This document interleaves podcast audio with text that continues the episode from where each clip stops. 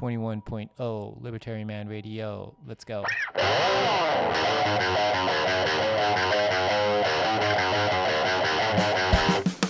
In the long run, we're all dead. Give me control of the nation's money, and I care not who makes its laws. Negative interest rates are the dumbest idea ever. The Federal Reserve is not currently forecasting a recession. Chancellor on brink of second bailout for banks.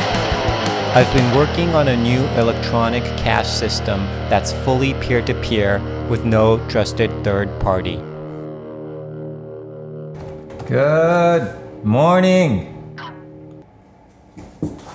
Good morning, Bitcoiners. How is it going on this rainy Thursday afternoon? 今日はあいにくの雨、あいにくの雨な 木曜日。今日は何月何日かというと、えー2月22日、あ February 22nd、222ですね。222。ああ、right. そうね、雨っすよね。もうさっき、リバタリマンスタラジオ、スタジオに着いたばっかりで、まあ、Proof of Beans から Proof of Coffee して、あまあ、外見ると、もう雨で、うん、雨も戦闘能力がガタ落ちしちゃうんですよね。Uh, rain, rain, go away, come again another day. But Bitcoin, come any day. Yes, Bitcoin はいつでもウェルカムなんで、まあ今日も Bitcoin とか、あ自由とか。あそんな話をしようと思うんですけれどもよろしいでしょうか？Alright. そうまあただあ他の話もしたいんだよとかこんな話が聞きたいんだよとかみんなでこんな話したいんだよっていうのがあればスペースのツイートの下にリプライをしてもらえるとあ見てて、えー見てたりするのであと喋りたいっていうのがあったらスピーカーリクエストしてもらうと、まあ、それもちょっと気づかなかったりするんで、えー自分気づいてないようだったら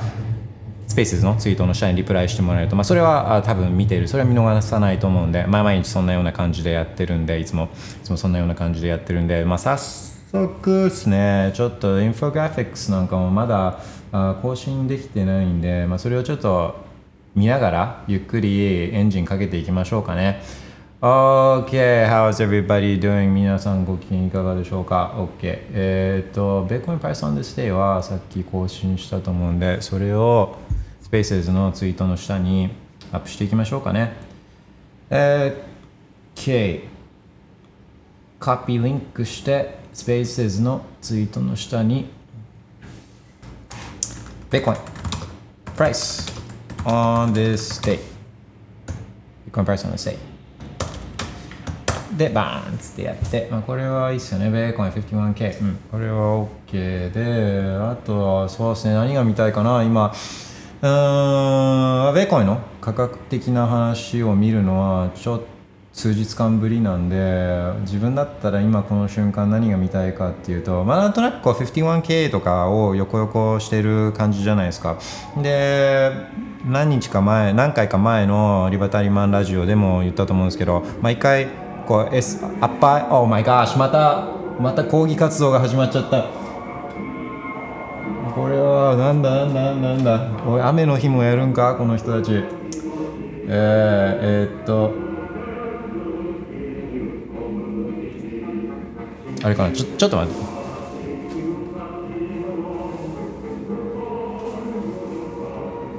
あジェイスこれビットコイナーたちの抗議活動の始まりかな、OK、そんなはずはないと思うんですけど、ちょっとインフォグラフィックをこの間に更新しちゃおうと思うんですよ。まあ、な何個か前のそのスペースで言ったと思うんですけど、このベッコイの価格がパーンってアップル S1 みたいなね、アップル S1 まで上がると、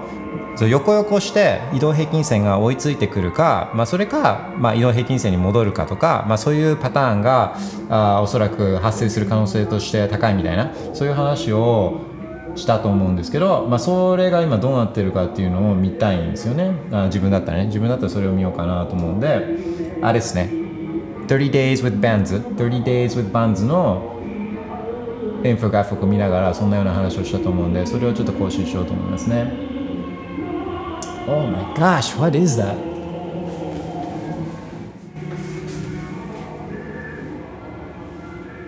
あー、オッケーオッケーオッケーオッケー。やり過ごした、やり過ごした。オッケー、えー、っと。これだ。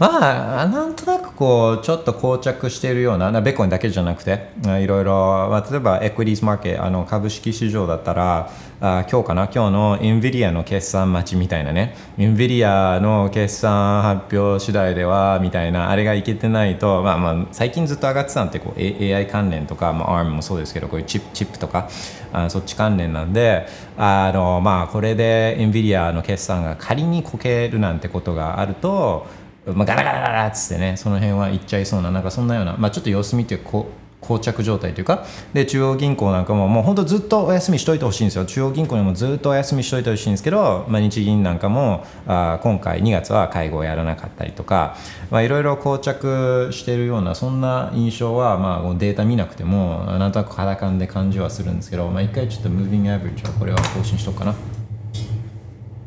あとあれですよねあれ何回か前にこれも言ったと思うんですけどあの NISA NISA で1月のもう9割が、えーみんな NISA 口座で買った株式っていうのは9割ぐらいが海外、まあ、アメリカとかの株でだからそれをこの金融庁とか、まあ、そういう政府の中で、えー問題視する動きがあるみたいな話したと思うんですよ何個か前で。でいやまあそれぐらい NISA みたいにそんなんやったらそれは海外株買うことぐらいわかるっしょみたいな話をでもこの人たちそれさえも読めないっていうかだから戦略一丸となった戦略っていうかこう大きい大きいビッグプランねビッグプランがないっていうような話とかあ NISA みたいな口座をそういう制度を作っても、まあ、それを下にねプッシュダウンして、まあ、それぞれ設計する人たちはまあそれぞれの部署のこの、まあ、まあ末端の人たちが、ま、実際制度設計とかしてでやっていくからだから仮に大きな狙いね例えば日本の株式市場をそこ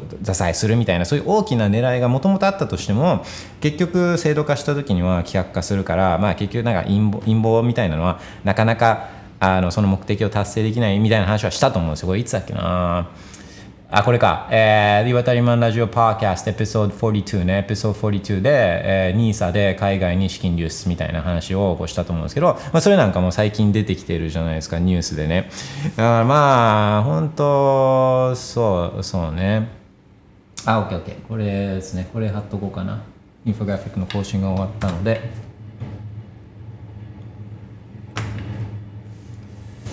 BTC。30 day まああの NISA 仮に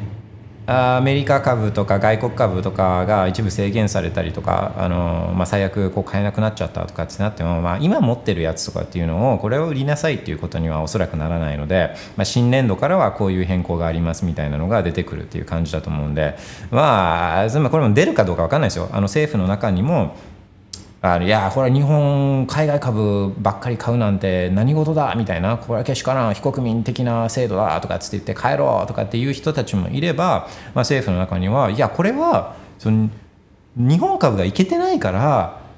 国民は海外株を買っているのであってで本来我々は国民のために制度設計しなきゃいけないんだから国民がこのように自分たちの資産を守ろうと行動しているのを阻害することは良くないことなんじゃないですかっていうねまともなねまともなことをま言う人たちもまもちろんいるだいるだろうからどっちの方向に行くかっていうのはま決まりってわけじゃないんで、まあ、どっちに行ってもおかしくないとは思うんですけど、まあ、大体こういうのって、えー、とそのどっちかにこう大きく触れるっていうよりは妥協案を探り出すんですね。この人たちっていうのは両方両サイドの。両サイドとも妥協するんですよ。結局。で妥協っていうのは最悪であのこの両方ともそう妥協っていうのは本当最悪で両方の悪いところあいいところはあのそのなんていうんですかね。あの薄まって悪いとこばっかりがで残っちゃうようなそういう妥協まあ妥協案って大体そういうもんなんでいいところは一切出てこないんで。あのだ悪い方向にどんどんどんどん行くんですよね。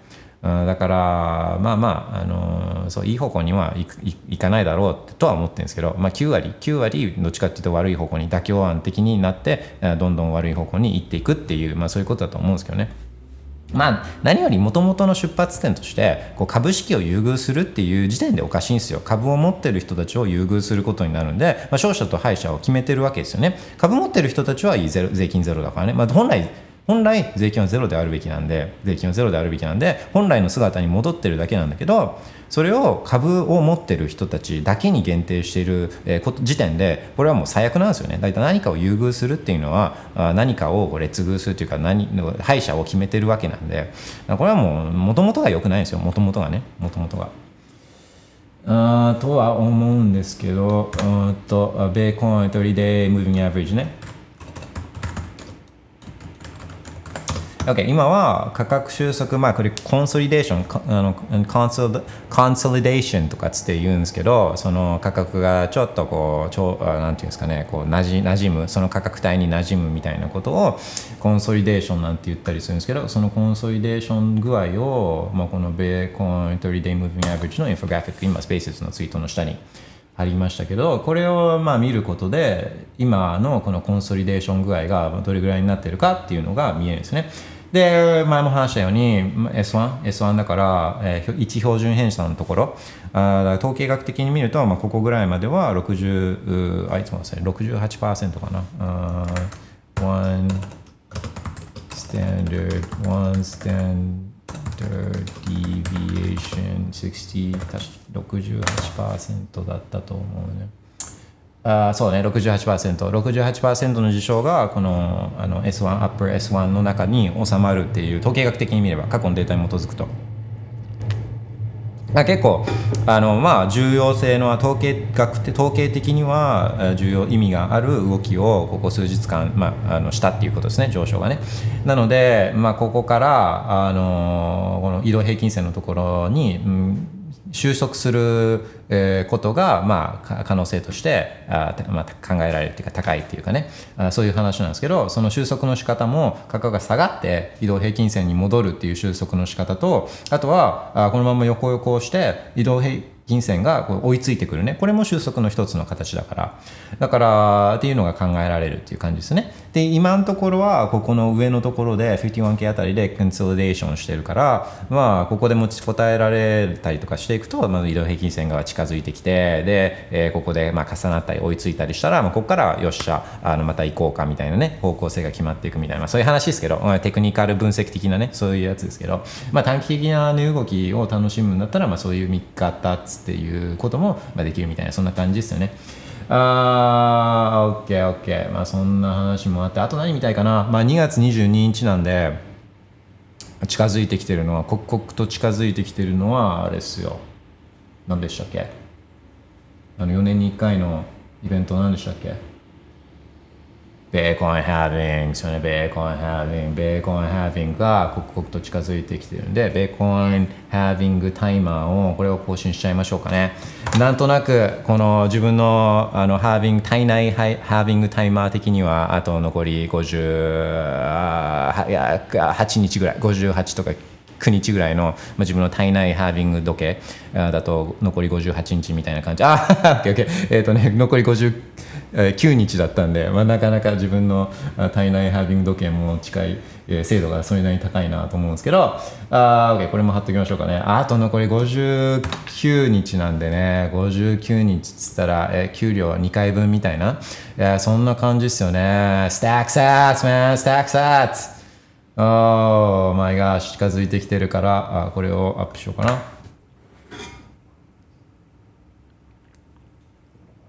この、このイーパークっていうか、このサイクルで、ベーコイン買えるのは残り59日しかないというそういうことですからね。このイーパークは二度と戻ってこない、えー、なぜならベーコンはハーフィングをを減るとあブロック報酬がまあ半分になっちゃうんで3.125になっちゃうんでなっちゃうんでもうだから6.25の世界で、えー、ベーコンをスタックできるのはもう59日しかないんでもう後戻りはできないんでね。っていうこの重要性伝わってますかね？あ OK そうそうそう。あと残りこの19日ね。Only 59 days left in this epoch oh no あと残り59日。OK あと残り59日ね。えー、インフォグラフィックアップ OK とか、あと、まあ、もうちょっとブロードな、ブロードな、あマクロ、マクロ的なあの環境なんかも、まあ、本当久しぶりなんで、これちょっと数字自分今見るの、あ数日数日ぶりぐらいなんで、あれ、金利状況ちょっと見といていいですかね？自分、金利状況ちょっと見たいんで、えー国債の金利状況をちょっと見ときましょうかね。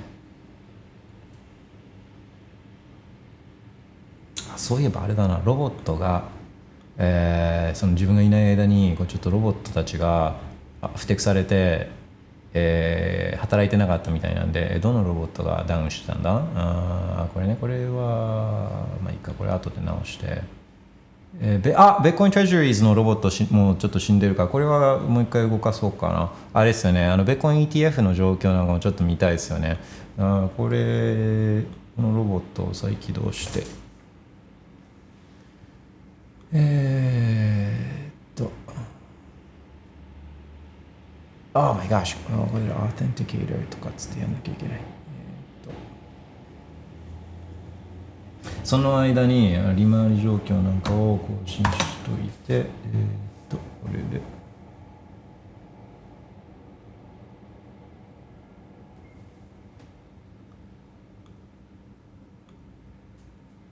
そう、今日はですね、あの忘れる前に、あファウンテンね、ファウンテンの方でメッセージをいただいてたのと、あとあれだ、えー自分のライトニングアドレス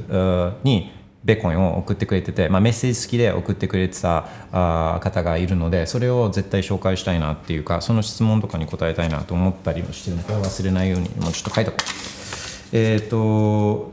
ァウンテンと、あと、ライトニングアドレスね。ライトニングアドレス。そう、ベーコンはもうライトニングアドレスとか、そのファウンテンってポッドキャストアプリ、リバタリマンラジオ、ポッドキャストもファウンテンで聞けるんですけど、あのそれで手数料ほぼゼロ、ほぼゼロでベーコンっていうかライトニング sats っていうかベーコン送れるんで、まあ、こんなんできるの？ベーコンだけなんでね。OK。えっ、と、で何をやりたかったんでしたっけ？あ、そうだ。ETF のロボットを走らせるってやつですね。えー、ETF のロボット、どれだ？えー、Where are you, my ETF ロボットあ、これだ。OK。頼むよ。もう一回言ってくれ。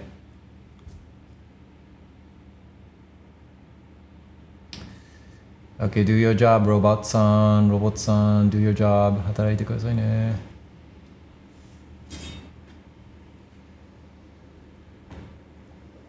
頼むよ、頼むよ。その間にこの更新終わってるかな？あまだかな。Oh my gosh! 今ちょっと見てびっくりしたんですけど、あの、日本国債の1年物の金利が、ついに、ついに、えー、0%を超えて、プラス圏内に入ってきてる。ああ、歴史的なことが起きている。すげえ。オッケー。びっくり。あずっとあれだったね。マイナスだったんで。ずっとマイナスだったね。日本国債の1年物金利が。プラスになってる。Oh my gosh これちょっと後で貼りますね。えー、っと。えー、あ OK ロボットさんもうまく ETF の残高を取ってきてくれたんであそれもちょっと更新しようと思うんですけど。ああ歴史的瞬間。日本国債1年もの金利が0%超え。こう まあ、あの今までもちょっと一瞬超えることっていうのはあったんですよ。1日ぐらい超えてでまたマイナス圏内に戻るみたいなね。まあこれ一応復習ですけど国債の金利が上がるってことは売られてる国債が売られてるっていうことなんであのーまあまあそういうことですね。で日銀がま利上げをするっていうかね0%に金利を政策金利を変更するっていうことがまあ今みんな思っていて。で金利が上がっちゃうとその持ってる国債価格って下がっちゃうんですよ。下がっちゃうからまあだから下がるんだったら売るっていうことですね下がることを見越していろんな人がこう国債を売ってるっていうことですね売るから利回りが上がるっていう、まあ、そういう話なんですけどだからあのこれはあれだな。うん、まあまあ、やっぱ濃厚ですね。市場っていうか、マーケットはもう0%に政策変更をね、今マイナス金利政策っていうのを変更して、変更っつってもね、マイナス金利っていうのがおかしいんですからね。マイナス金利っていう変な状態から、まあ0、まあ、0%もおかしいんですよ。だから人にお金を1年間貸すのに、えー、0%の金利で貸すわけないじゃないですか。そんな人は普通はいないんで、えー普通じゃないことを、まあ、日銀っていうか、まあ、国っていうかね、はやってんですよ。普通の、普通じゃないことをね。それがいろんなところに影響があるっていう話を、まあ、いつもリバタリマラジオでは、あそういう、そういうようなね、話をしてると思うんですけど、あのーまあ、その、マイナス金利政策は、まあ、おそらくやめるだろうっていう、そういうふうにみんなが思ってるっていうことですね。OK、えーっと、この更新はもうちょっと時間がかかるんで、 notification、notification をチェックする前に、あ、でもちょっと待って、 notification 一旦チェックしとこう。あ、来てる来てる。ナイス。えー、エイフディーン・サムスさん。なぜこのエイフディーン・サムスさん。えー、まとまった資金が入ったので、うわ、マジっすか？羨ましい。Oh my gosh, you rich person. えっと、新 NISA に入れたいのですが、OK, OK. ETF が買えないので、何に入れるか悩んでます。ああ、こういう話大好き。MSTR、プレミアムが高い。あ一応見ておきましょうかね。あとね。コイン、あまり取引所には投資したくない。わかる、わかる、わかる。ARM、NVIDIA、かなり高騰している上に BTC 関連銘柄じゃない。うん、まあ、うん、まあね、直接関連ではないけどね。えープレミアムがついていても、長期的にはやはり MSTR でしょうか。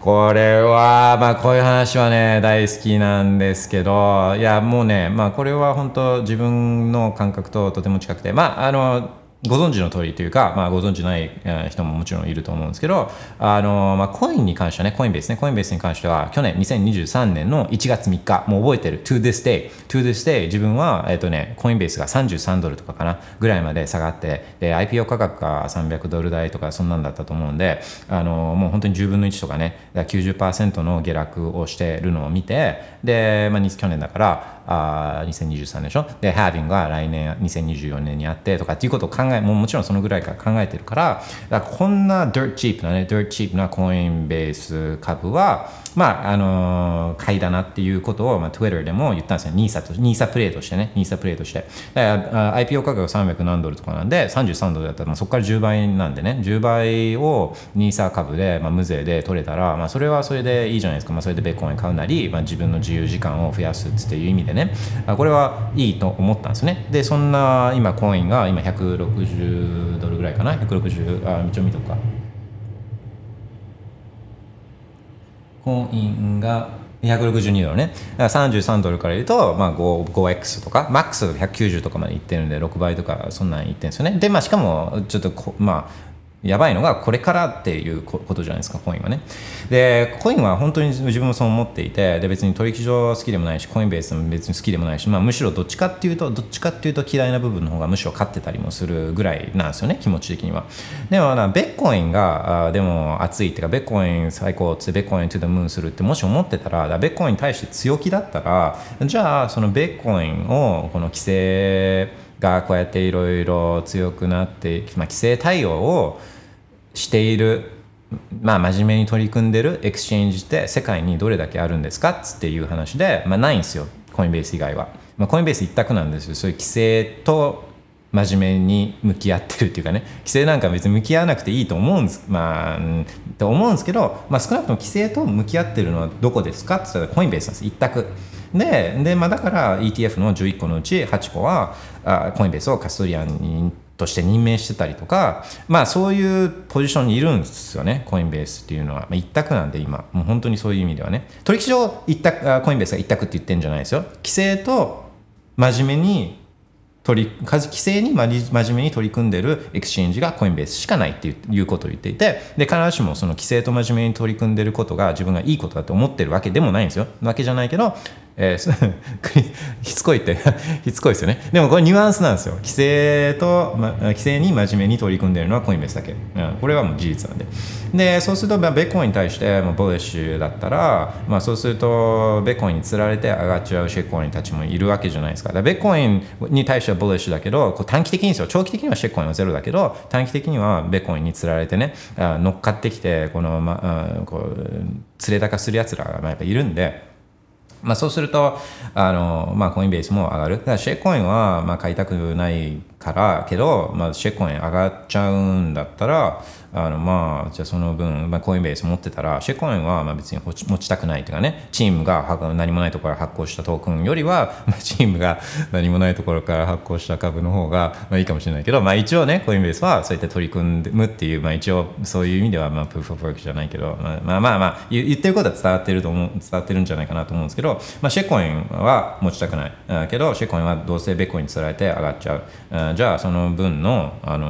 まあ、ナンバーゴーアップじゃないですか、結局かぶってね。とりあえず数字上の、えー、自分のそういった数字上のお金は増やしてでそれを自由に当てるみたいな発想があるんだったら、まあ、しかもそれを無税でね本来あるべき無税な形で、えー、それを得るっていうんだったら、まあ、コインはそういう意味で自分はあ,、まあ、ありかなって思ってるんですよねもちろん買いたいわけじゃないけどだけど、まあ、あのベコインに対して強気だから、だからそうすると他のも上がっちゃうから、じゃあコインもコインもコインベースも上がっちゃうから、まあ、じゃあ、まあ、コイン持っとくかみたいな、そういうそういう話ですね。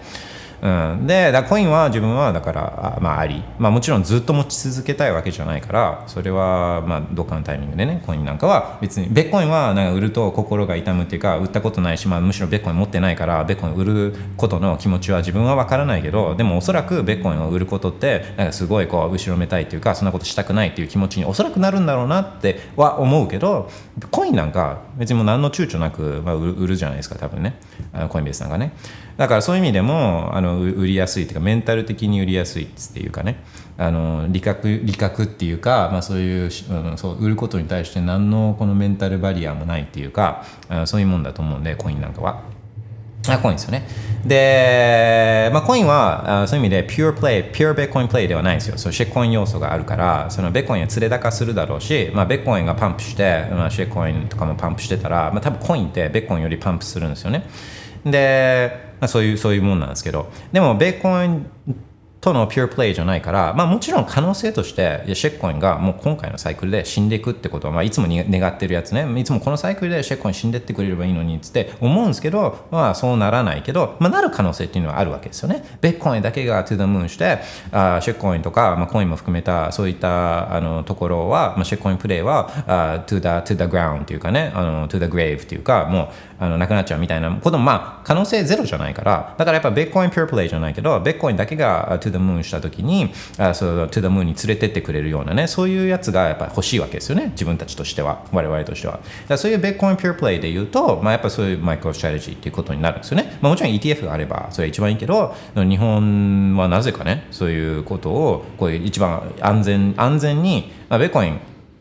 のベアアセっていうかベッコイン自体を本物ベッコインを持つのが一番安全だけどまああのそれができない人向けにおこお子ちゃま用っていうか補助輪付きのベコインっていうのが、まあ、ベコインでもないんだけどだから補助輪自転車ですらないけどあのまあなんかそういうものがこれ ETF じゃないですか。だからそういうのがあるのにこれブラックロックとかねフィデリティとかが発行してる ETF があるけどなぜかそれは買えないからだからマイクロストラテジーとかねそういうことを自分考え自分たちは考えなきゃいけないんだけど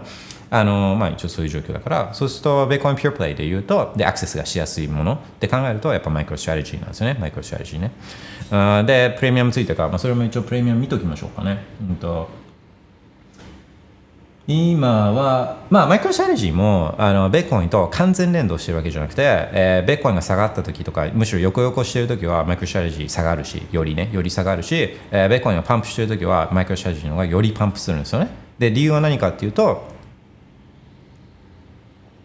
マイクロストラテジーは借り入れをしてベッコインを買ったりとか新しい株を発行してベッコイン買ったりとか、まあ、ちょっとそういうアクティブ要素が要はあるわけですよ。レバーがかかってるっつって、ね、レバーがかかってるベッコイン ETF みたいな、まあ、そういうイメージなんですけど、あのー、なので完全にベッコインと連動するわけじゃないけど、まあ、方向はまあかなりあの同じ方向を向くんですよね。で、えー、プレミアムをチェックプレミアムをチェックしよう。なので、まあ、ベコインがこのまま横横したり、ベコインがちょっと correction して、ちょっと下がったりとかすると、マイクロストラテジーがより下がるんで、まあ、その時にプレミアムが消えて、とかむしろあのディスカウントになって、ちょっと前までディスカウントだったじゃないですか。最近、ベコインがあのちょっと pump してたから、マイクロストラテジーもあのすごいプレミアム領域に入ったけど、その前までは自分の作ってたあのインフォグラフィックでもあのディスカウントだっただったじゃないですか。だからそういうふうにベコインがバンと下がった時は、あマイクロストラテジより下がるんで、まあ、そういう時は結構買いかなとは思うんですよね。あそうね今、マイクロストラテジがこのとかと17%、16.94%のプレミアムなんで、えー、まあそういう意味ではね、まあまあ割高っちゃ割高だけど、あの、MSTR ね、プレミアム、プレミアムディスカウント。そうっすね。だから、まあ、これ難しいところですけど、あのー、うん、まあ、うまくね、うまく運よく、ベコインが、このいい、いいタイミングでっていうか、も、この直近ぐらいでバーンと下がって、マイクロシャイジのプレミアムも消えて、でそれでバッツって買えるんだったら、まあ、それ最高だけど、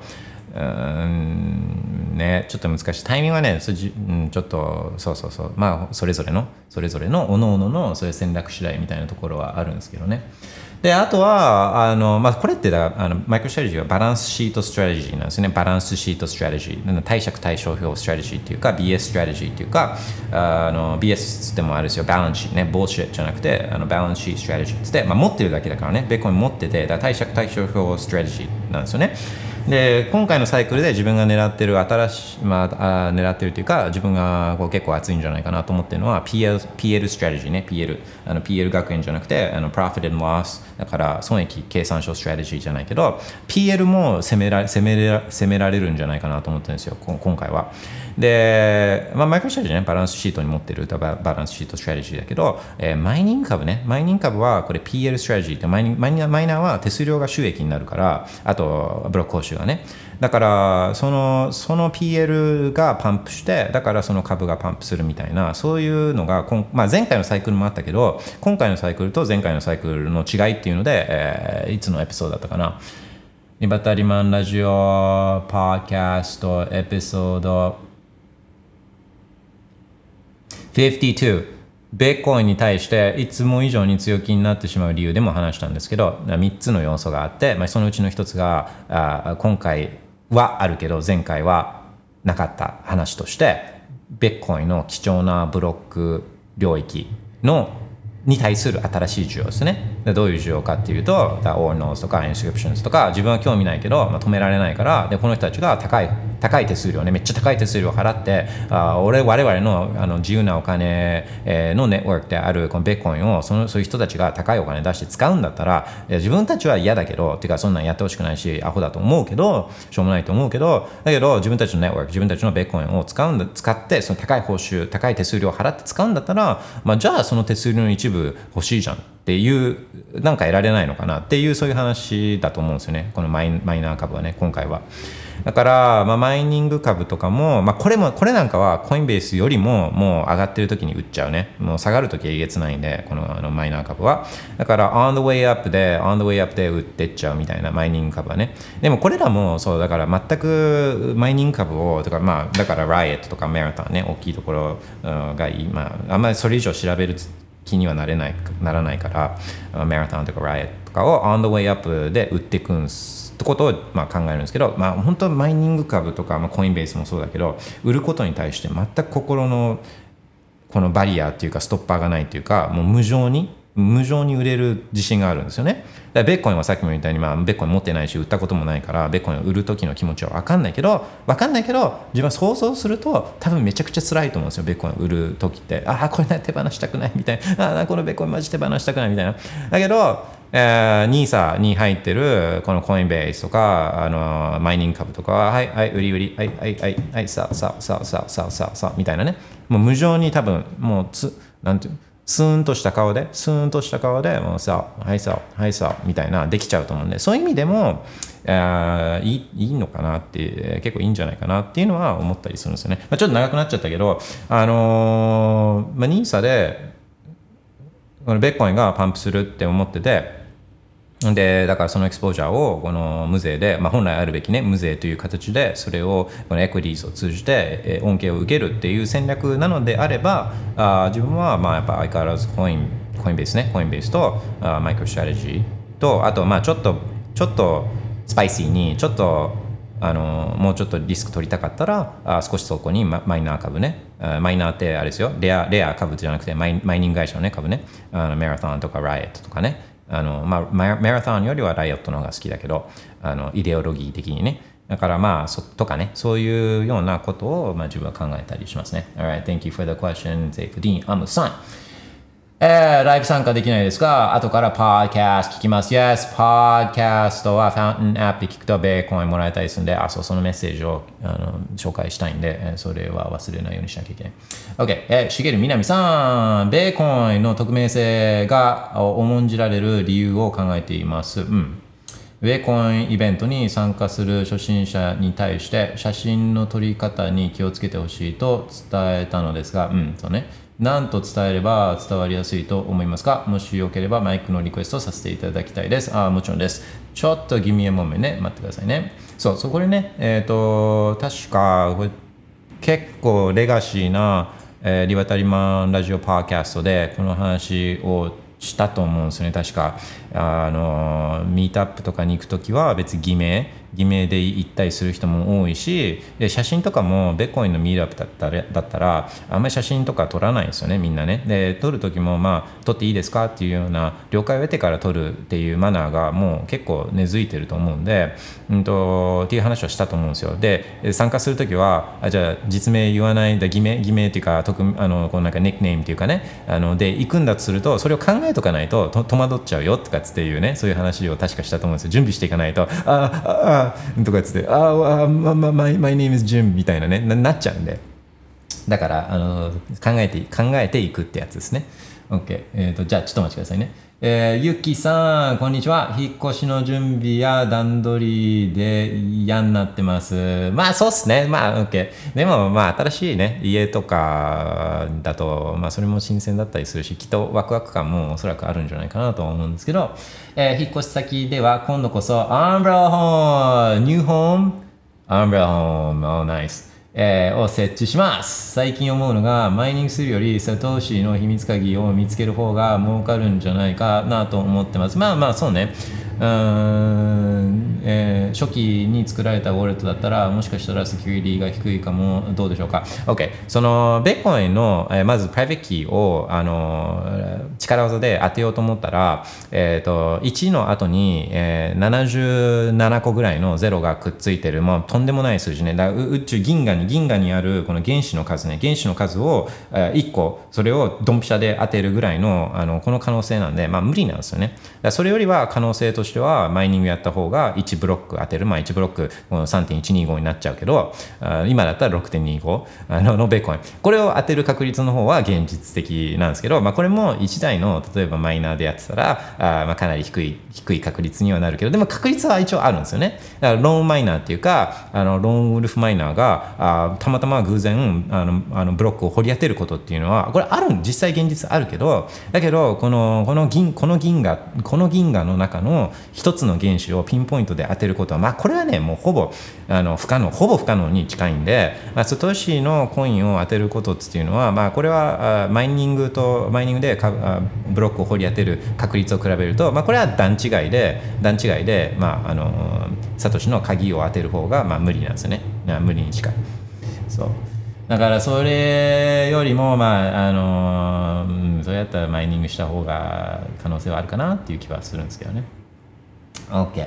えー、まあ、っていうぐらいベッコインのセキュリティってすごいっていうことなんですよ。ベッコインのセキュリティはねちゃんとやればね。でちゃんとそのじゃあ宇宙のこの銀河の銀河のこの原子の一つっていうぐらいのこのこのすごいランダム性を得得るためには、まあ、ちゃんとウォレットは作んなきゃいけなくてでちゃんとウォレットを作る、まあ、サイコロ振ったりコイントスしたりっていうのがこれがまあ一番だけどでもそれをそれをじゃあニマニックフレーズに変える、まあ、プログラムとかね自分で組めないんだったら組めないんだったらまあじゃあちゃんとしたハードウェアウォレットちゃんとしたウォレットランダム生成ができるウォレットを使いましょうっていう話でこれが前回のエピソードあリバタリマラジオパーキャストエピソードですね。エピソードあー55だったかな55とかでそういう話をしたと思うんですけどそのランダム性高いランダム性を生成してくれるウォレットっていう話になって、で、これが Ledger とか、あ Core Card とかね。で、Core Card はさらにそれにダイスロールね、サイコロを入れ混ぜられるよみたいなそういう話をしたと思うんですよね。まあそういう、そういうことですね。OK、ダンさん、ベッコイン担保ローンを使うのはどう思われますか？セキュリティとプライバシーの面が気になります。ガックスしてしまったり、えー、どれだけ BTC 持ってるかと合わせて、えー名前や住所などの個人情報を渡すことになるのが心配です。デジタルアセット、担保ローンとか、フィンターテックスね。いや、まあもう、まあこれはもう自分の判断っていうことなんですけど、自分は絶対やんないですね。自分だったら絶対やんない。やんない理由は、まあいろいろあるんですけど、まあもちろんプライバシーもそうね。これ全部、これはね、全部渡さなきゃいけない。もうお尻の穴まで見せなきゃいけないんですよ。この、フィンターテックって確か住友系の会社ですよね。確か。住友系だと思うんですけど、だからまあ会社自体はそういう意味でちゃんとはしてると思うんですよ。あのだけど、そのちゃんとしてる会社っていうか、レガシー金融の会社だからこそ、えケツの穴まで、えー見なきゃいけないんですよ、この人たち。別に見たいわけじゃないと思うけど、でも、あのお尻の穴まで見せてくださいって言ってくるんですよね、お尻の穴ね。でだからそれを見せるんですかっていう話でだと思うんですよ。でもまあお尻の穴をこう見せてでもお金を借りたいっていう、まあ、そういう場合も、まあ、もしかしたらあるのかもしれないからそれは自分の判断で見せるかどうかっていうのを決めるっていうことだと思うんですよね。で何よりあれ金利が高いんですよ金利が。えー、と今、まあ、一応見ましょうかフェノテックとかっつって、まあ、多分5%とか7%とかなんかそんなんじゃないかな。えー、あ住友じゃなくて大和か大和ですね大和ね。うんで4%今貸付利率が4%から8%とかになってるんですよね4%から8%ね。でこれね、うんと、本来、まあもちろん戦略は分かるんですよ。戦略は分かっていて、うんとまあ、仮にじゃあこのローエンド、ローエンドだったとして、えー、とその4%で借りて、でもベーコンってまあ年間残平均で言うともう100%に近いこの年間残平均、えー上昇率をしてるから、まあ、余裕でその4%っていうのは回収できて、でだからまあ4%払ってでも、まあ、このベーコン売らずにあのやっていけば、まあベーコンどんどん上がっていくからみたいな、そういう戦略なんですけど、こういうのはね。あのだけど4%ってね圧倒的に高いんですよ。ベッコインって世の中に存在する最もリスクフリーなアセットなんですよね。最もリスクフリーなアセット。でリスクが最も無理し無理無リスク資産に一番近いのが、まあ、国債なんてリスクばっかりなんで国債はリスクばっかりなんでもう本当に無リスク資産に一番近いのがこれがベッコイなんですよ。でこういうベッコインを担保にしてお金を貸す人たちからすると、まあ、これってでしかも一番この担保資産としても使いやすいアセットなんですよだって、えーその資産をもし返済能力にこう問題が生じた場合は不動産とかを担保にしてたら不動産売るのってめちゃくちゃ大変なんですけど買う人がいないから買う人いないってまあ都心の都心のなんかこう人気があるタワマンとかだったら買う人ってまあすぐ出てくるけど、えーいくらいい家でもちょっと離れたこのこのロケーションとかだともう売れないんですよ。もうほんと流動性がないから。でだからそういう担保を実行しようと思っても回収ができなかったりするからだからこの不動産担保よりもでもベッコイン違うじゃないですか。ベッコインって24時間365日マーケットがあってしかもね国際マーケットインターナショナルマーケットだからどのマーケットでもこう売れるし、まあ、流動性っていうかね売り買いする人たちがいてっていうこの担保にする側からしてみるともう最高の担保アセットなんですよ。ででしかもリスクがないじゃないですか、まあ、ほぼないね。あのな増やしたり減らしたりとかっていう人がいなかったりとかこの中央集権的な管理団体みたいなのがいないからあこのもう最高なんですよね担保資産としては。なので、うんと、本来はこのそれを担保にした貸付っていうのは本来は利息は低いべきなんですよ。でどれぐらい低いかっていやマジで本当に4%とかボリすぎで、えこんなものまあ、その担保の掛け目ね、今見たら50%っつってあったから、まあ、あれはあるかも、担保の掛け目は価格変動が結構大きいから、まあ、ちょっとあのあれかもしれないけど、あのこの金利っていう面では、もう本当、もう今だったら日本ね、今0%になってるから、もう本当なんか、まあ、もうね、1、2%とか、まあそん、そんなレベルな話だ。なぼぼってんですよ、要はぼってる、えーと自分は思っちゃうんですよね。うん。だから、まあ、それだったら、あのーまあ、例えば、株も担保にできるから、株とかね、エクリーズ担保にできるから、えーそれだったら、例えばエクリーズを担保にしたあ借り入れをした方が、多分金利も低いでしょうし、うんあの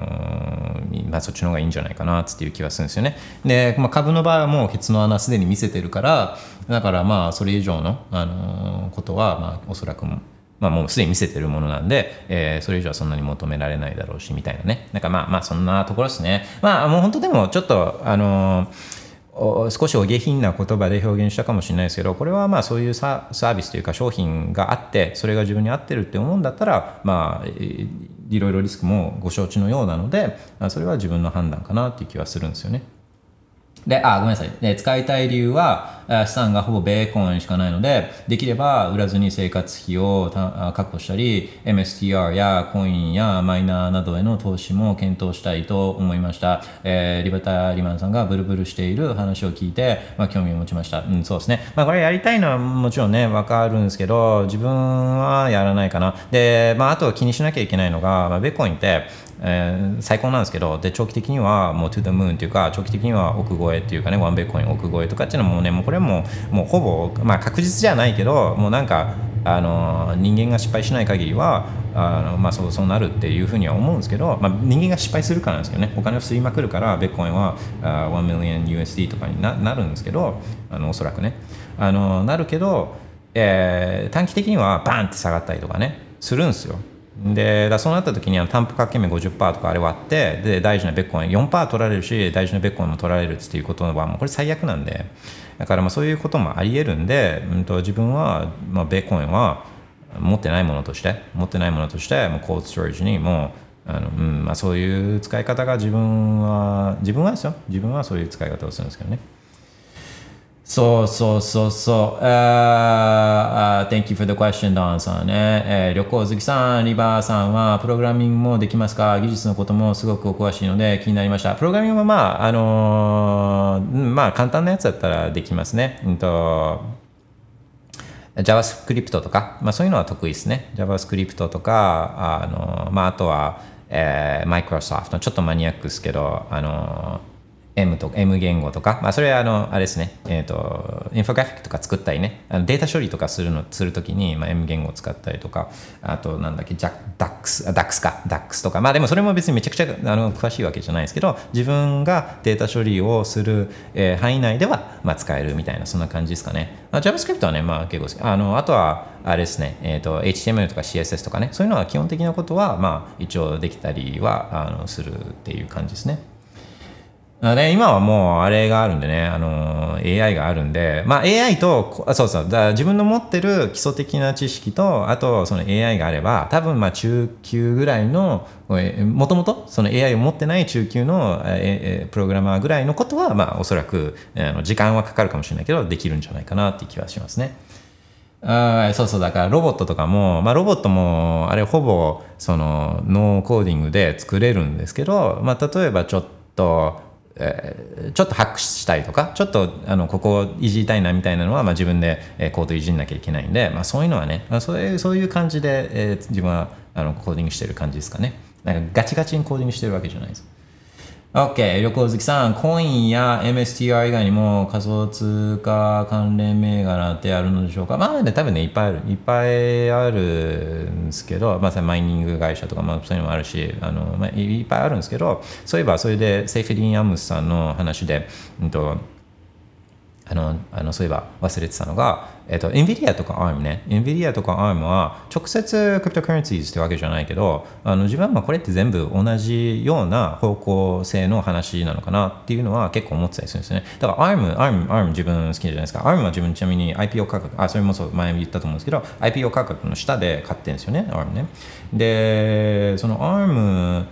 がすごい。で、でまあ、アームがすごいし、そのあああまあ、今年は、今年は AI は、AI 銘柄まあパンプしてると思うんですけど、あの、アップルが、まあ、アップル株がだからパンプするって、アップルって他にもビジネスいっぱいあるから、あの、必ずしもその AI 的な要素だけでパンプするかどうかは別として、その、今年の主役、AI の主役は意外と、だから自分はアップルになるんじゃないかなって思ってるんですよね。でその前話したと思うんですけどシリっておバカじゃないですか？お尻お尻バカじゃないですか？だけどそのそのそうそう。でもそんなはずがないですよね。そんなアプロスがシリをそのままにしてるはずがなくて。で、えー、とそのスーパーシリっていうのが多分自分は出ると思っずっと思ってるんですよね。今年の年末ぐらいに。でこれが、えー、アップルならではのやり方をやるってまあずっと思っていて。それってその、えー、オープン AI とかまあ、マイクロソフトとか、あと Google のやってるようなこのユーザーの情報を全部加わせて、この学習させる AI のやり方は Apple できないんで、まあ、なんでできないかっていうと、そのユーザーのデータ保護っていうかプライバシー保護っていうのを Apple はこのそのブランディングの一つとしてやってるじゃないですか。So your information never leaves your iPhone ってね、その自分の情報はずっと iPhone の中にあるよって iPhone から出せないし、なんなら Apple も出すことはできないよとかね。あと、その iCloud の情報もめちゃくちゃ、えー、エンクリプションされててみたいなね。とか、あプライベートリレーね、プライベートリレーとかのサービスをあもうデフォルトで Apple デバイスに入れてたりとかね。まあいろいろいろだそれを自分たちのブランディングにもしてるから、あそのユーザーの情報をそのまま LM LLM に食わせて学習させるみたいなことは、まあ、やらないんですよね。でやらなくてもよくていいと自分は思っていて、えー、でその処理をするネイティブにデバイスで処理をするにはこれはコンピューティングパワーが必要なんですよね。CPU、GPU の話ね。でその Who has the most powerful magical CPU、GPU っていう話でそれ Apple シリコンなんですよ、まあ、コンシューマーデバイスで言うと。Apple シリコンってもうもう本当他のその AMD とかのそのアーキテクチャと比べたらもう圧倒的な省エネで圧倒的なパフォーマンスなんですよね。で、しかもそれ MacBook と iPhone って、まあ、持ってる、セットで持ってる人たち多くて。で、まあ、どんな感じになるか自分これ予想すけど、えー、そのベースになるベースになる AI はこれはもうオープンソースじゃないけど別にあのなんか、まあ、オープンソースモデル使ってもいいしなんかこうその共通の共通のモデルを作るんですよベースのねでそれをこのファイントゥーンする個人用にファイントゥーンするっていうようなそんな感じになると思うんですよね。個人用のファイントゥーンするデータは何かっていうとじゃ自分のことを自分よりも知ってるものって何ですかっていうとこれ自分の iPhone じゃないですか。iPhone も常に肌身離さず、え毎日、まあ、もうそれに語りかけてるわけなんでだからそのその iPhone に入ってるデータねこれは外には出さない。だからこの共通の LLM の学習には使わないけど自分のデバイスの中でそのベースにある LLM を学習させるんですよね。自分のその iPhone の中にあるデータでね。だから自分のだけの自分だけのお尻スーパー尻ね。みたいなのをこうそんなような感じで出すんじゃないかなと思うんですよね。だからもうあじゃあ学習させるファイントゥーンする処理能力が iPhone でないんだとするとそうやって MacBook にやらせるんですね。MacBook にやらせて。で MacBook だってまあ24時間使ってるわけじゃないからそれハイブネーションしてる時にさスリープ状態の時に例えばそこで学習させるみたいなね。で学習させたこの自分だけのスーパーお尻は iCloud に存在させてそうするとシームレスに MacBook とその iPhone との間でその共通のね自分だけのスーパー尻を使うみたいなね。なんかそんなそんなねだからなこれなんて言うんでしたっけ、えー、とその結構その分散コンピューティングじゃないけどその自分のデバイスでのコンピューティングさせたカスタマイズさせた AI みたいなそういう形にえー、するんじゃないかなって思ってるんですね年末。まあ、まあだから 超脱線した今。戻す。ベーコインに戻す。まあだからそうそういう意味であのまあ、うん、そうアームとかまあねうん、だけあでも、アームは今ダメね。3月15日にソフトバンクの、えー、90%株をソフトバンク持ってるんで、で、そのロックアップが3月15日に切れるんで、それは売るでしょ。いや、もうそんな、あのあの売らなきゃいけないと思うんですよ。こんだけアームがパンプしてたらね。だから、うん、だまあ今ああんま今じゃないと思うけど、まあ、ちょっと様子見してからとかねそんな感じだと思うんですけどうん Oh my gosh めっちゃ脱線してしまった。OK ダンさんあこれは OK ね。えー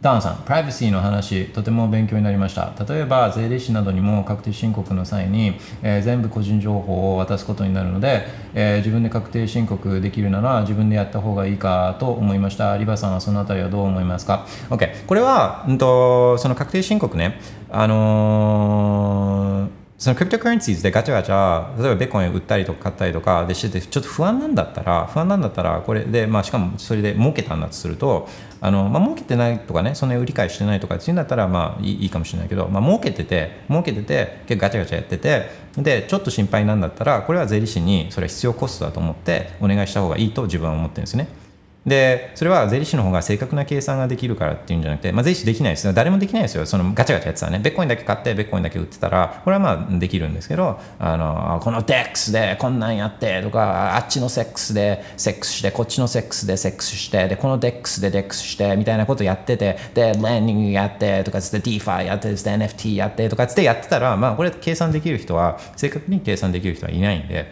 で、だからあの正確に計算ができるというよりはあのあれなんですよ。なんかこうその税務署と税務署とかから問い合わせ来るのはこれは楽しくないんです。楽しくないです。っていうかむしろめちゃくちゃストレスで、まあ、仮に正しくね自分がやってたとしてもその問い合わせが来るだけでめちゃくちゃストレスなんですよ。そんなストレスっていうかそんな嫌な思いをする必要ないんですよ。あ一生懸命毎日生きてるのにね。嫌な思いっていうかそういう嫌なやつらからのそういう問い合わせとかっていうのは、まあ、なるべく受けたくないんですよ。自分の幸せのために。で、その税理士にお願いしてると、そういう連絡っていうのは、まず税理士に行くんですよね。で、で税理士さんからそういう連絡ありましたんで、みたいな、あの、これどうなってますか？みたいな、そういうやり取りにはなるんですけど、間に税理士さんが絶対入るんで、税理士ね。だからこう、まあ、それ、そういうやつですね。お守り代じゃないけど、あの、で、も儲かってんだったら、それも必要コストとして割り切ってやった方が、まあ、自分は枕高くすること、枕、枕、枕高くして寝るマクリマキシマリストなんでだからあの、まあ、それは自分はあのそそういう選択肢もありありだろうなっていうふうには思うんですね。で、うんとその税理士さんに個人情報でしょ。で、これは、まあ、それはだからやっぱり信頼できる税理士を見つけるっていうか、まあ、それがまあ難しかったりするんですけど、あのまあ、長い付き合いになっていくんで、まあ、何人かとね、うんと、うん、ダクダクをして税理士事務所を探すよりはあ自分の知り合いとかあの経営者の知り合いとかそういう個人事業主とかの知り合いとかそういうところからとか親とかね例えばね例えば親とか親戚とかあのそういうところからまず紹介してもらって、ね年年齢とかが近かったらあちょっと一回飲みに行ったりとかね。あのまあ税理士ももう本当にピンキリだから、まあ、信頼できる税理士というかが見つかるの見つか見つけられると、まあ、一番いいんですけどね、まあ、それが難しいから、どうしようっていうことなんですけど。あのーで、うんとね、個人情報ねで個人情報も、うん、とこれは必須ですかっていうのを聞くっていうのはあのこれは全然やっていいいいんですよね。で、まあ、向こうは自分の作業をやりやすいように定期的にこうこういう資料が必要とかっていうので聞いてくるんであのまあ、これはちょっと出したくないなっていうのがあったらまあ必要ですかみたいなのはあの聞いていいんですよね。例えば自分の経験から言うと,、えー、と社労士社労士にあのお願いしてた時に、あのーマイナンバーマイナンバー教えてくださいって言われてあ保険だそうそうそう保険関連の話ででマイナンバー教えてくださいっつってでこれ必須なのかなっつって思ってだから自分あれ、まあ、マイナンバーカードもちろん持ってないしあの保険証をマイナンバーに紐付けることなんかはもう死んでもやらないまあ、死んだら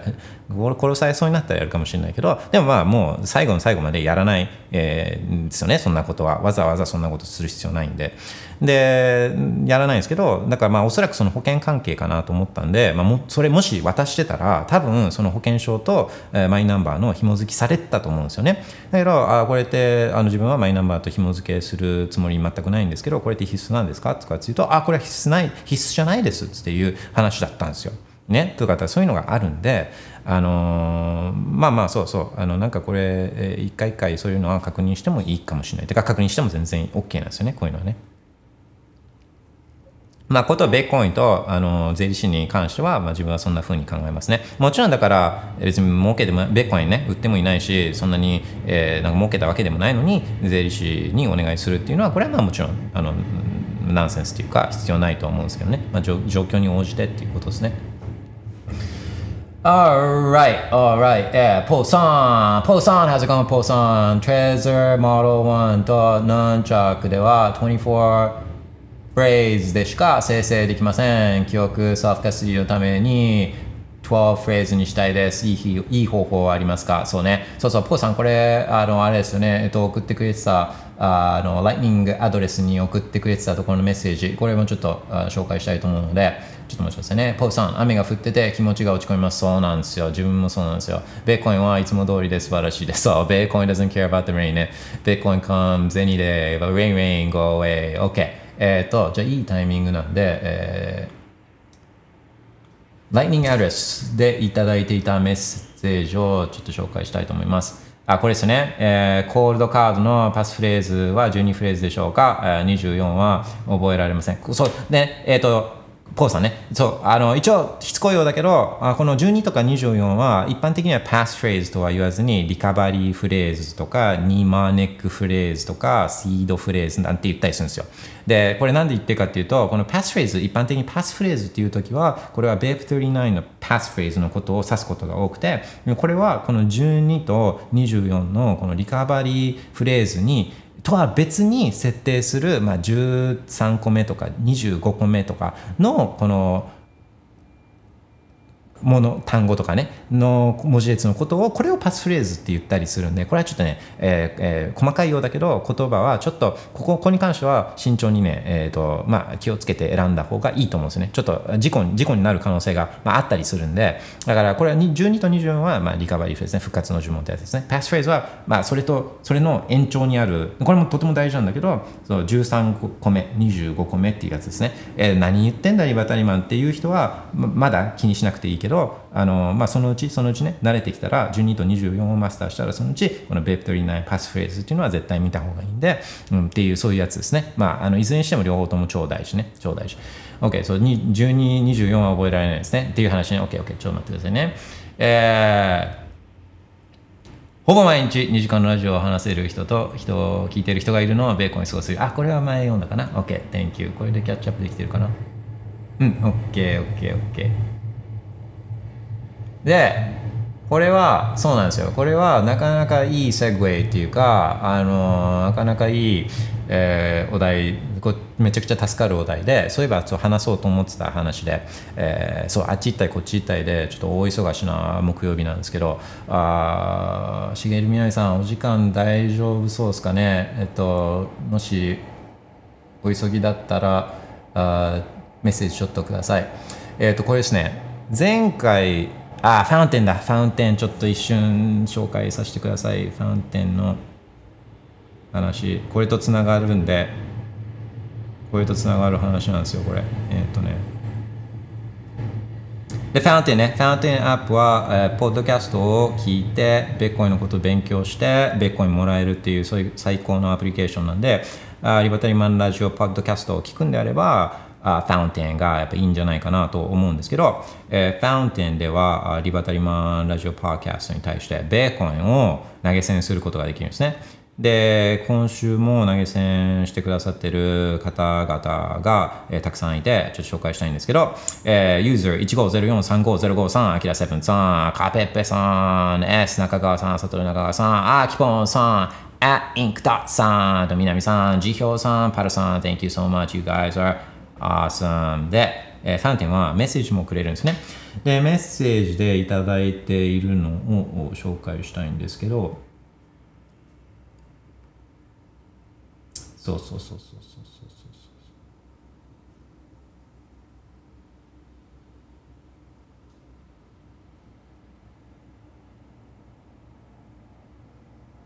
そう OK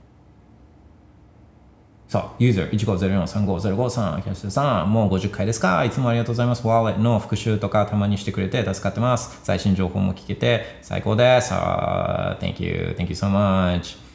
えー、ユーザー274783393ライブで質問これは、そうね、そう、ライブで質問を取り上げていただきありがとうございました。で、この質問っていうのが、このウォレットを分散すべきかっていう話だったんですよね。で、それをエピソード、リバタリマナジオパーキャストエピソード55で取り上げたんですよね。ベッコインのワーレットを分散する理由っていう話で取り上げたと思うんですけど、えーさ大変参考になりました。コールドカードを調べれば調べるほど欲しくなりますねっていう話だったんですね。えーで、ここなんですよ。これとポーさんの話をつなげたいんですけど、その前に他のいただいているコメントも紹介したいんですけど、えー、アキポンさん、Bitcoin is fun already, exactly, no trauma, please. そうそうそうそうそうそう。あの、えートロンが、ジャスティンさんが、We're gonna make Bitcoin fun again とかって言ってて、おいふざけんなよ、Bitcoin 全然今でもめちゃくちゃ面白いから、あこっち来ないでくれよみたいなそういう話ですよね。あサドルナガワさん、いつもありがとうございます。いつもありがとうございます。えー、インクタさん、リバさんきっかけで BTC について調べ始めました。全エピソードを聞き終えて、すでに2週目です。You're a monster, you're a warrior よ。あとインクさん、マジで、この、リバタリマンラジオ今、エピソード55まで来てるから、しかも2時間超え回してるエピソードも最近ちょっと、あの、あの、それ、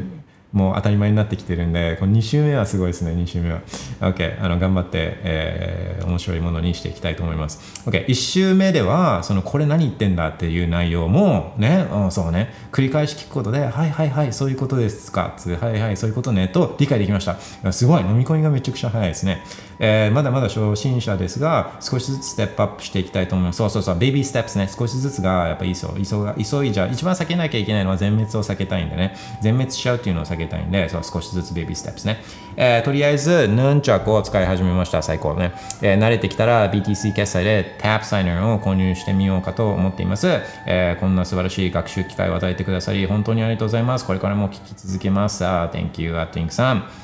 えー、あと、辞表さん、いつも最高です。5 Bitcoin, thank you so much. うん、OK。で、あれですよ、コーカーとか、ウォレットの分散とかっていう話ですよね。で、すでに、すでに、その Trezor とか、Ledger を持ってる人が、この分散とかでコーカーリーっつって聞くんだけどそのもう持ってるし Ledger とか Trezor とか買わなきゃいけないのみたいな。でこの間見たじゃないですか。今コーカーって170ドルか50ドルぐらいでで円換算するとなんか2万3000とかなんか、結構な値段になってるじゃないですか円建てだとね。でまあその分散する理由は一つ55であのエピソード55で紹介したんでそれ聞いてもらうのがいいと思うんですけどそういう理由以外にも今ポーさんが言ってくれてる話とかっていうのもあると思うんですよね。で、Ledger とか Trezor とかっていうのが、まあ、24単語確かにまあねあの確かにそうだったかなっていう気はするんですよね。Ledger は確かに12とかに変えられなかったような気はするんですよね。で24はねそのさっき言ってた銀河の原子の組み合わせみたいなそういう話をそのフルで取るんだったら、まあ、これ24が、まあ、そういう意味では一番セキュリティ的には高いんですけどその12単語でももうすでにめちゃくちゃランダム性高いんですよ。これもセキュリティ的にはまあめちゃくちゃ高いんですよね、まあ、十分十分すぎるぐらい高いんですよ。でどっちの方が管理をしやすいかっていうと、まあ、やっぱり12の方が管理はしやすいんですよね。で頭なんか記憶。これ記憶だけに頼るのは良くないけど例えば真っ裸でどっかに行かなきゃいけないってなった時に、まあ、自分の財産を持っていくっていう最最強のねこのベコインの使い方これベコインできるのここれできるのはベコインだけなんで、まあ、パンツ一丁っていうかまずフルチンでフルチンであうん。そう。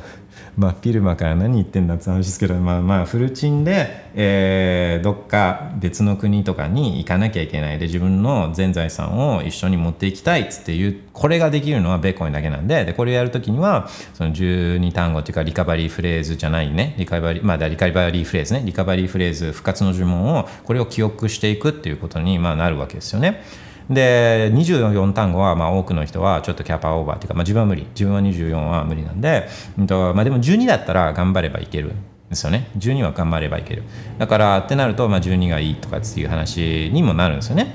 で、まあ、12は使いたい。12も使いたいみたいな。24最強だから24も使っとくんだけど、まあ、そういうフルチンのためにフルチンになるためにこの12も、ね、フルチンの12が欲しいっていうそういう話じゃないですか。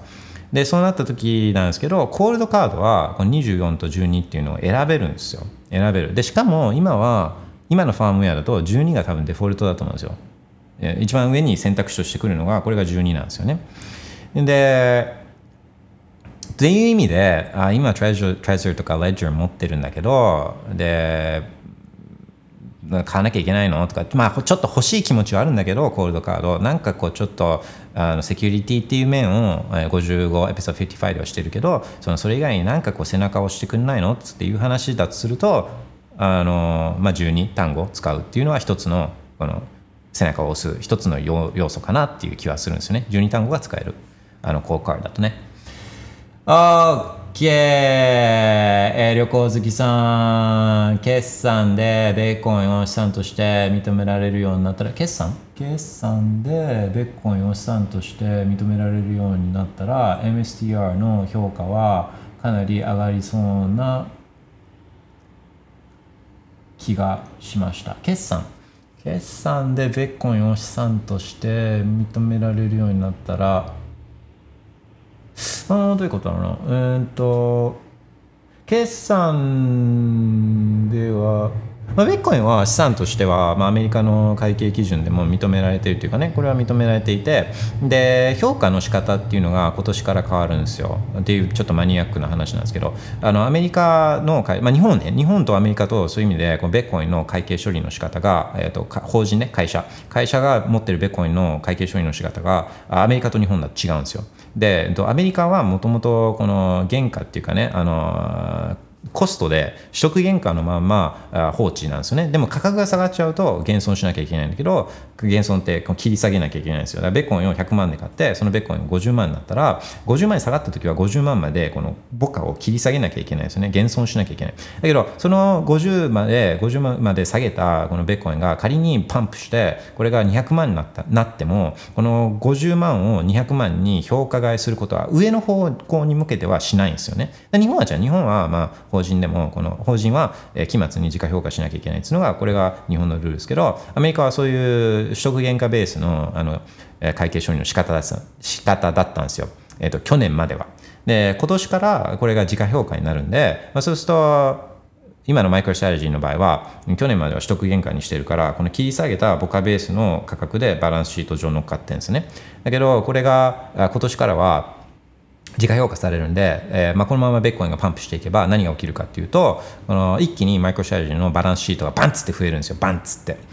ででっかくなるんですよね。でまあそれはでもねあの市場はもうすでに時価評価してあのマイクロストラテジーのバランスシートは分析してるからあの普通はあんまりインパクトないんですけどもしアホなアルゴリアルゴが存在していてね単なるこの簿価ベースのバランスシートを見てるだけのもしそんなアホなアルゴはないと思うけどそういうアルゴがいたとすると、まあ、それはね騙されるかもしれないね。騙されるかもしれない。あのでもそそういう変化はマイクロシャイジーは今年はあのマイクロシャイジーのバランスシートはそういう変化はあるけど、まあ、株価にはあんまりり影響はないと思うね。もうすでにそれはみんなあの直で考えてるからですね。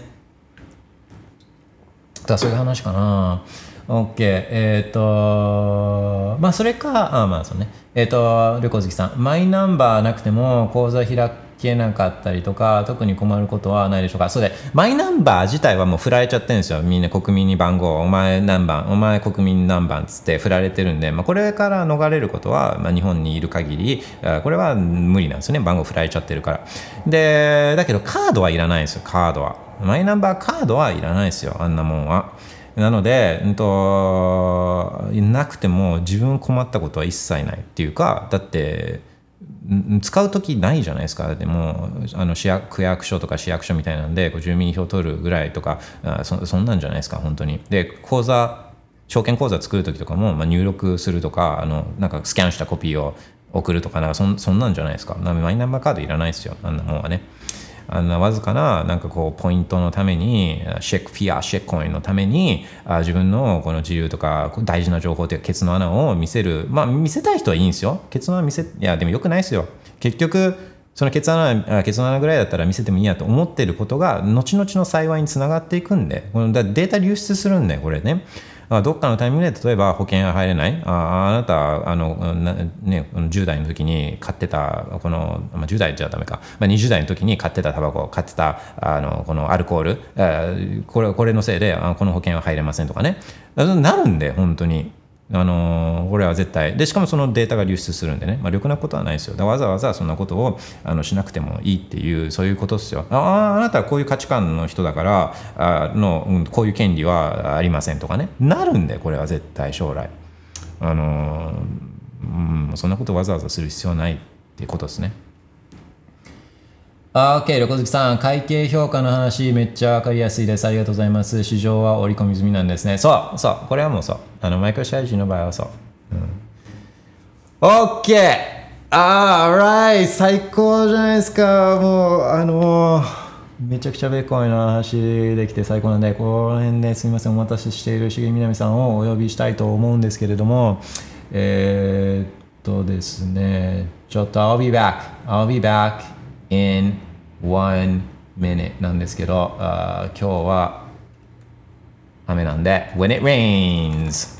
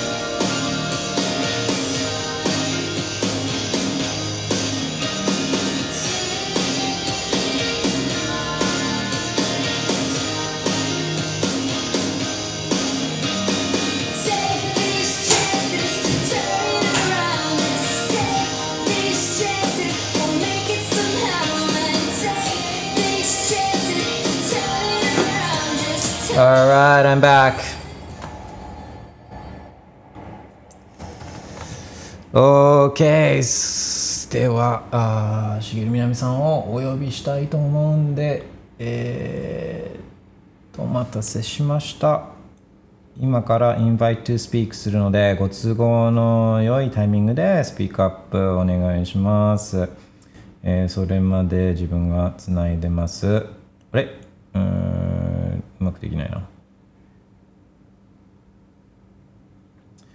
皆さんもし聞いてたらあースピーカーリクエストしてみてください。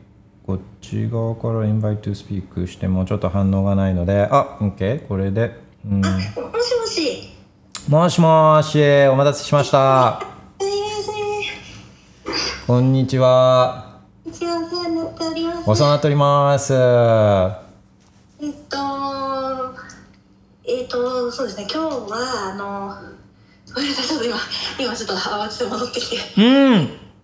えーすいませんもうゆっくりで大丈夫ですよあの自分つながしていただきますのでそれまですみません。今じゃあちょっと失礼しました。OK じゃあちょっとつないでますね。あの OK take your time. ゆゆっくりでお願いします。えー旅行好きさんマイナンバーカードの登録破棄したくなりました。一度取ったら難しいのかな？いやこれね、えっと返納できるんですよ。で返納したからそのデータがじゃあ消えるかっていうわけじゃないですけどこれね最悪でそのマイナンバーカードっつって言っても、まあ、政府って無能集団っていうか何も価値あるものを作れない。自分たちは作れないですよ。だからこれ外注するんですよね。で外注しても絶対問題ってもうすでにいっぱい発生したじゃないですか。このなんか登録の時に他の人の情報を登録してたとかなんかいろいろ問題出たじゃないですか。で、まあ、今後これが流出するんですよ。絶対流出するんで。でこの流出しても責任は一切負わないっていうそういう規約になってるんですよ。マイナンバーカード申し込む時に。あの規約多分承諾したと思うんですよ。ね、っていうようなそういうイカ様なんですよね。これって。本当マジあの考えられない。まあまあそうなるんですけどね。あ絶対じもしなんかデータが流出して事故があった場合も政府が責任を負いますみたいなこういうことはやらないんで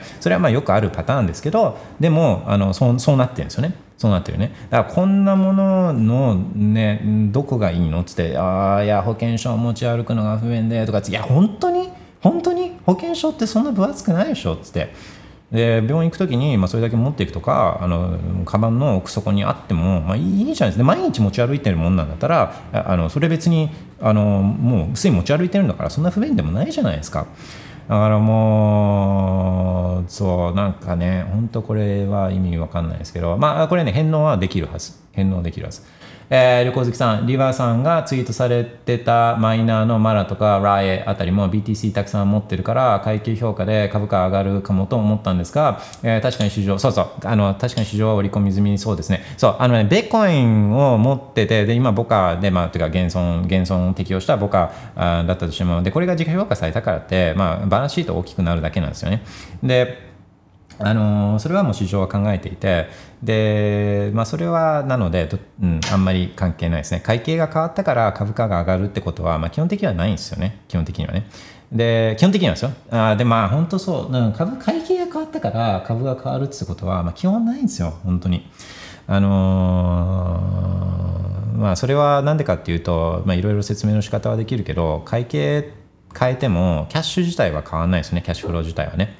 で会計って、まあ、すごい大発明。あの、まあ、ベッコンも会計帳簿だからあ会計っていうのは大発明なんですけどあれ、まあ、やってるのは要は、うんとまあ、貸借対照法と損益計算書をどの時点で、まあ、PL に入れますかっていうそのタイミングの差だけなんですよね。タイミングの差。だからキャッシュは変わらない。キャッシュは入ってくるか入ってこないかってもうタイミングがもう決まるんでだからキャッシュフローキャッシュフロー計算書とかつっていうのがあるじゃないですか。だからまあみんなどっちかっていうとキャッシュフローを予想してでそれが元に株価を計算すると、まあ、一応ね一応応このセオリーっていうかロジック的にはキャッシュフローが命なんでね。だけどまあそこまでやる人とかっていうのがまあ一般は少ないから、まあ、みんなだから PR とかね。PR とかでこう何倍だから割安割高とかっていうような、まあ、そういう考え方をまあ普通はするじゃないですか。時間もないし忙しいからね。だからそうするとまあ確かにそのそういう数字単純な BS と PL のこの数字が変わればああじゃあ株価はちょっと変わるんじゃないかみたいなのは、ね、思いがちだけどあのまあ、大きくはそんなに変わらないんじゃないかなよっぽどアホなアルゴリズムが放置されてない限りはっていう感じですね Alright. ポーさん、リバタリマンさんは何もやる気が起きない時はありますか？温泉行く時間がない時の対処法あれば教えてくださいね。いや、あのー自分はないんすですよね。で例えば雨の日とかは、まあ、雨は自分本当大大敵なんで確かにテンション下がるし、まあ、雨雨があんまり好きじゃない、まあ、雨はいいとは思うんですけど雨の時にあんまり出歩きたくないのはもうなんとなくもう直感的にこれはリスクが増えてるっていうのが分かるんですよ、まあ、滑る滑って転んで怪我するかもしれないってもちろんそうだけどあまああの不注意が不注意になるじゃないですか。視界も悪くなるからそういう事故に遭う可能性とかも高いしでそういうふうに雨が嫌な人の方が、まあ、雨好きな人よりもきっと多いだろうからそうするとちょっとムード機嫌とかもみんな悪かったりとかしてそうするとトラブルに巻き込まれる可能性がちょっとは普段より高まったりとかしてとかだからまあそういうのを多分直感で感じてるんじゃないかなっていうのは自分思うんですけど、まあ、でも例えば出歩かない時は、まあ、本を読むとか、まあ、本あの今読まなきゃいけない本っていうか積み上がってる本スタッキングしちゃったしすぎた本がいっぱいあるんでもう本読んだりとかだから本読むの使えたら、まあ、ジョジョジョジョジョがお口直しにあるから、まあ、ジョジョ読み進めたりとか、まあ、今読んでるねジョジョとか、まあ、あとギター弾いたりとか。ギターってもう永遠に弾いてられるんでどんどんやれば上手くなっていくしね。やればどんどん上手くなっていくしギター弾いたりとか。あのーまあね、ベーコンのあのちょっとインフォグラフィック更新したりとかもう本当やることは結構自分はいっぱいあるからまあ最悪最悪それでもなんかなかったらあビール飲むとかビールはちょっとビールだと弱すぎるとウイスキー飲むとかで枕高くして寝るとかっていうのは結構やることはあるんですよね。でまあでもねでもその対処法ですよね。あのテンションが下がった時の対処法。あーっとねこれね考えたんですよこの間。この間とは言っても確かうんなんかなんだったっけな。ちょっとあの思い出してみますね。なんかそうそうあの考えてああまあでもねそうそう。自分が思ってたやつとは違うんですけど、あのー自分が思ってたやつとは違うんですけどこれ、えー自分の仲いい知り合いからつい最近聞いた話なんですけどえっ、とまあまあそれそれねあでもなこれはダメだ。これはいや自分はめちゃくちゃいいと思うんですけどあのいいと思っ自分は思ってるんですけどなかなかこうあの前提とかがないとなかなかこう共有できない話だけど、まあ、途中まで言いかけたから、まあ、一応ちょっとすごいすごい濁しながら言うとあのだからちょっと行間は読み取ってほしいんですけど、まあ、やっぱりね自然の力に頼る、まあ、温泉もそうなんですけど温泉も自然の力に頼ってる部分が自然のパワーで、えーちょっと自分テンション上げるっていうのは、まあ、そういう意味で自然のパワーに、えーちょっと助けてもらうっていうそういう趣旨の話ではあるんですけどあのでここから行間読んでほしいんですけど要はね、えー、と松茸とかあとトリュフとかねそういう話です。をまあ自分にもしそれが合うんだったらあそれをこう微量摂取とかね、まあ、自分の合うぐらいの感じ。これはでもなんでかっていうとこれは変な話じゃなくて、えー例えば薬とかあるじゃないですか。薬が例えばバクテリアをベースにしてたりとかするとしてもそのバクテリア自体のの中には例えば菌がいたりとかしてだか結局菌なんですよ全部その薬とかっていうのの有効物質とかも菌なんですよね。菌。で、まあ、松茸とかねあのトリュフっていうのは、まあ、要は菌なわけですよね。だ菌菌の、まあ、菌に菌まみれでみんな生活してるんですよ。菌にすんげえ助けてもらってるみたいなね、まあ、そういう話は、まああのまあ、あるんですけど。例えば一つは、うんとえー何言ってんだリバタリマンって思ったかもしれないけど例えば馬を馬をこうシャンプーしたとするじゃないですか。馬をこうバーってきれいにシャンプーしたとすると馬が何、まあ、さっきめちゃくちゃきれいになったシャンプーしたばっかりの馬は何するかっていうと泥泥に自分の体をこうすりつけるんですよ。ゴロゴロゴロっつってああ洗ったばっかりなのになんでそんなことするのみたいになするんですけどこれ何やってるかっていうとこの泥にある微生物とかねバクテリアとかを体につけてるんですよ。だからバクテリアが自分を守ってくれてるっていうのは分かってるからね。でだよく森林浴っつって言うじゃない森林浴がいいみたいなっていうのもあれ森に行けばもういろんなバクテリアがこう体にこうつくつくわけですよね。いろんなでそれがだからこうよよかったりとか、あ、の腸活とか言うじゃないですか腸活。あのビフィズス菌を飲んで腸腸の中のあの菌を増やすみたいなね。とかそそういう、はまあ、話ですけど。あのまあまあそうそういうことですね。これはなんか効果があるみたいね。であと、まあ、自分もよく言ってるのは自分はやっぱ太陽。太陽の太陽のエネルギーを目から入れるみたいなのはこれマジオカルトじゃなくてこれこれマジなんで、まあ、太陽があるから生命がああってみたいな話があるんでこれ絶対まあまあいいか脱線したからちょっとこの辺にしときますか。まあとかねなんかそんなんはあのー考えたりするんですけど。えー、しげみねさん。はい。はい大丈夫です。あまだまだだったらあの、ま、全然つなぎますよ。あいや大丈夫です。あ OK です。すみませんお待たせしましたいえすみませんあの今日はあのとビットコインの匿名性をちょっと調べておりましてうん。あのえっとビットコインイベントに参加初めて参加する初心者の方に向けてあの写真撮るときは気をつけてねっていうことを伝えるのにどんな風な言い方をするのがいいかなっていうのを考えていまして。あーうんまあでもあの写真は許可を得てから撮ってねでもういいと思うんですけどね。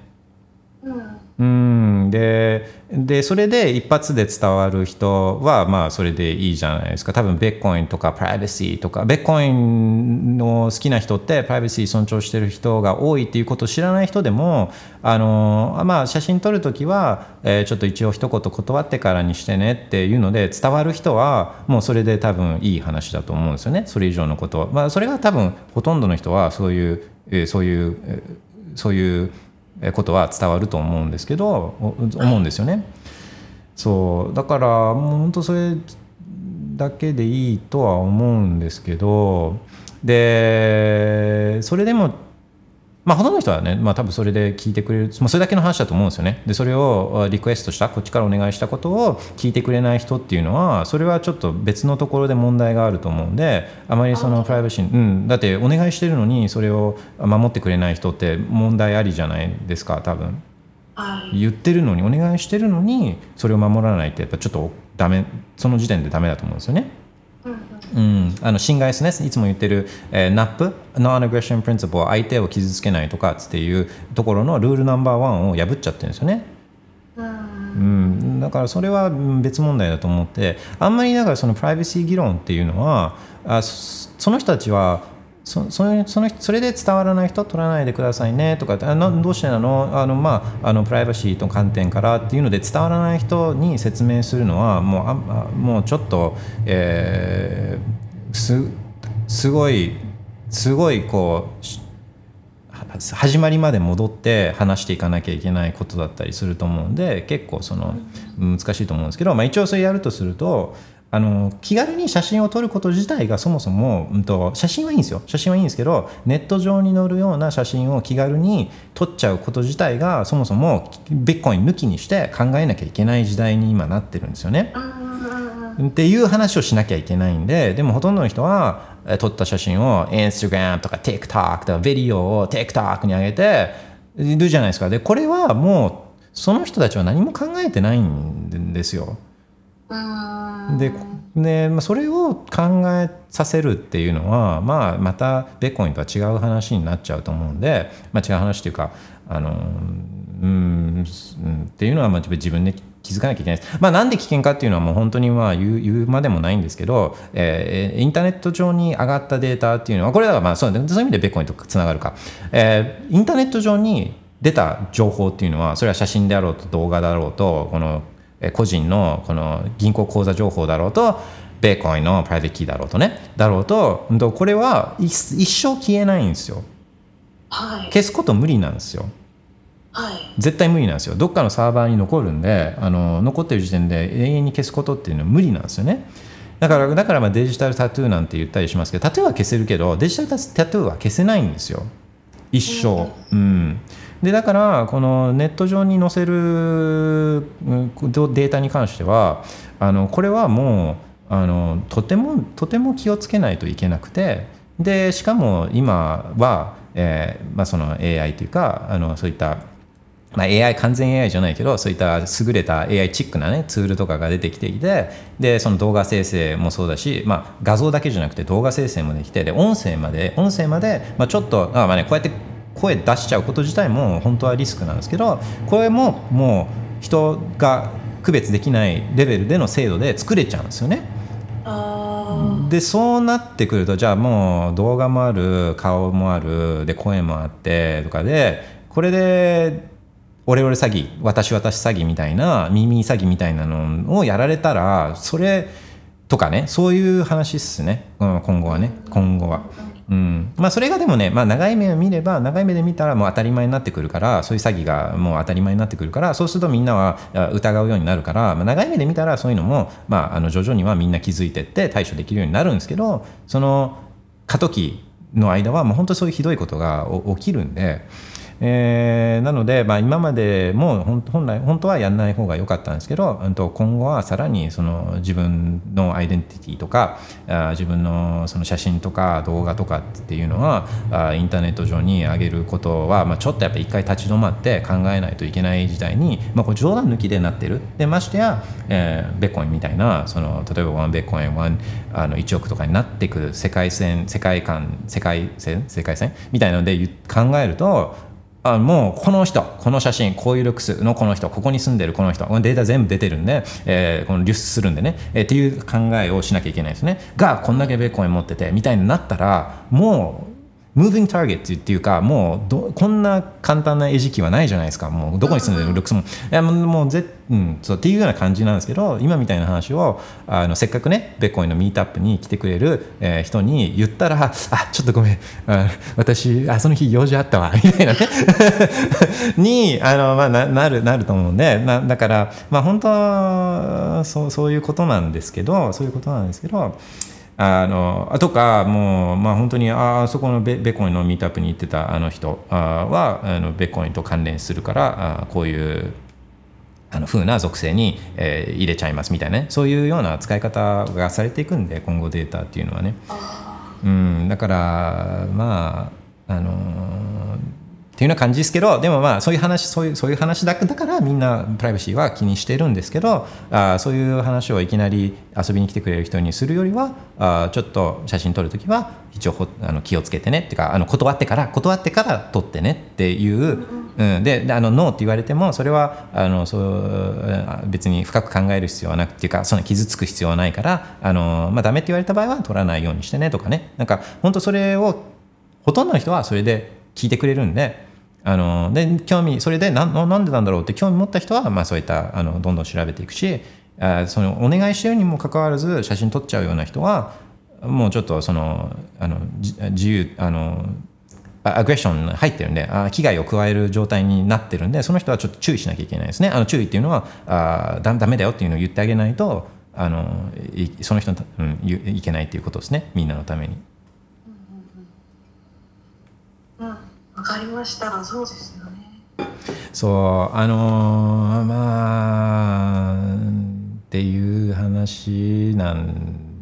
あの他にもいろいろ聞いても大丈夫ですか？あ、of course, of course。あ、あのー、ありがとうございます。えっと匿名性をちょっと今回調べるきっかけになったので、うん、あ、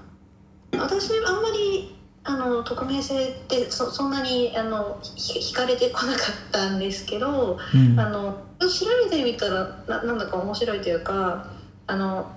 例えばビットコインにとの匿名性を魅力に感じている方っていうのはやっぱりあの中央集権的なものからあの制限を受けてこられた方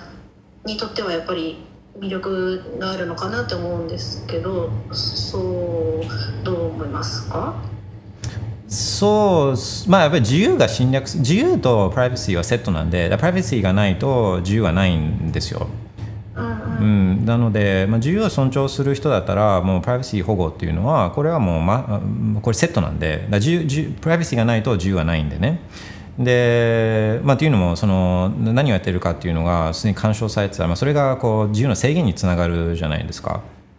はい。うん、だからあのこれはセットなんですよね。で、えー、とインターネット特にインターネットが広まる前までは結構そので、まあ、じゃあ自由を侵害する人たちって誰なのかっていうのをはっきりさせなきゃいけないんですけど普通に生活してたら自由自分の自由を侵害してくる人っていうのはあ少ないんですよね。本当に。でそれはお互い自由を尊重した方がお互いハッピーに生活できるっていうのはみんな分かって当たり前のことなんで分かってるからだから普通自由を侵害するっていうのは、まあ、もちろんねそういうモンスター系の人たちっていうのは、まあ、いいるっていう話は、まあ、いつもしてると思うんですけどそういう人たちを除けばほとんどの人たちはお互いの自由を尊重してるんです自分も自由でいたいから。で日本人はすごい得意なんですよ。あのあんまり他の人に干渉そういう意味ではあいい感じの距離感を日本人っていうのはも持ってるんですね。っていうのもあのまあこのすごい大きい国ってわけでもないからで住宅環境とかも近いところに住んでたり壁薄かったりとかそういうのがあるからだからあの相手の思いやりがないともうこうし干渉し合ってたらもうなんかもう生活がうまくできないからだからこうなんていうんですかねいい距離感を日本人って取れてそういう意外とね意外と取れててだからあんまり他の人が例えば秋葉原とかでこのコスプレとかしててもそれ寛容なんですよね。他の国だったらあそこまで寛容にいろんな多様性あ同じ国民の中での多様性っていうのは受け入れないんですよあんまり。日本ってもう本当にいろんなことに対するあの受け入れあ、まあ、結構ねその辺は放置しとくんですよ迷惑かけない限りは。であのまあ、ここの田舎じゃ違うんだよみたいなのあるかもしれないけど、まあ、まあ、そういうのがあるんですよね日本はね。であのえななんでしたっけでその基本普通みんな自由をそうやって尊重する関係性にあるんですけどじゃあ日常においてその自由を侵害してくる人って誰かっつっていうとこれが政府なんですよ。国なんですよね。あれやっちゃダメこれやっちゃダメっつって言ってくるのって国だけじゃないですかでビットコインの例なんか一番いいんですけど国が入ってくる前ってそのトラベルルールとかあのなんかこう KYC をギチギチにやんなきゃいけないとかそういうのなかったんですよコインチェックとかも、まあ、ベファイともちろんまあ身分確身分証確認とかはあったけど、まあ、緩かったし別にどこにもどこにでも送ることはできたしなんかこの出金が止められるとかっていうことも、まあ、あのトラブルはあったかもしれないけどなんかこうこの止められるみたいな今みたいに数百万円送ろうとしたら止められるみたいなことはなかったんですよね。だってそれはユーザーはそれを求めてるからストレスフリーなく自由に使えるプラットフォームをユーザーは求めてるからそれを提供するのがビジネスなんですよ。ビジネス側はそれを制約したくないんですよね。あのお客さんの自由を。だから国がやれっていうからもしょうがなくやってるっていう状況なんです。それはもう金融機関もそうだしもう全部そうですよ。あの全部そう。で基本的にこの人の自由を侵害するああの他の人のお金を取ろうとしないじゃないですか。あの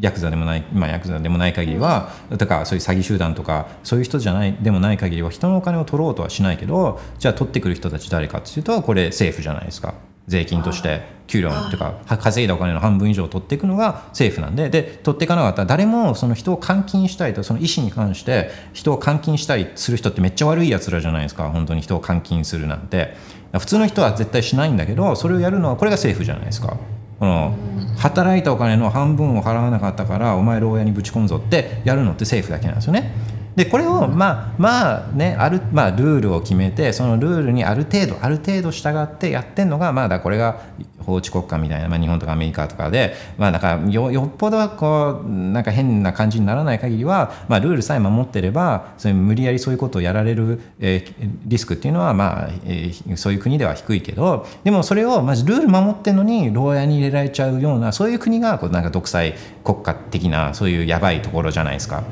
でこれをやってくるのも、まあ、基本的にこうそういう国の人たちがやっていくわけですよね。そうでまあちょっと長くなっちゃったんですけど基本的な普通の生活においてこの自由を侵略してくるのは結局政府なんですよね政府。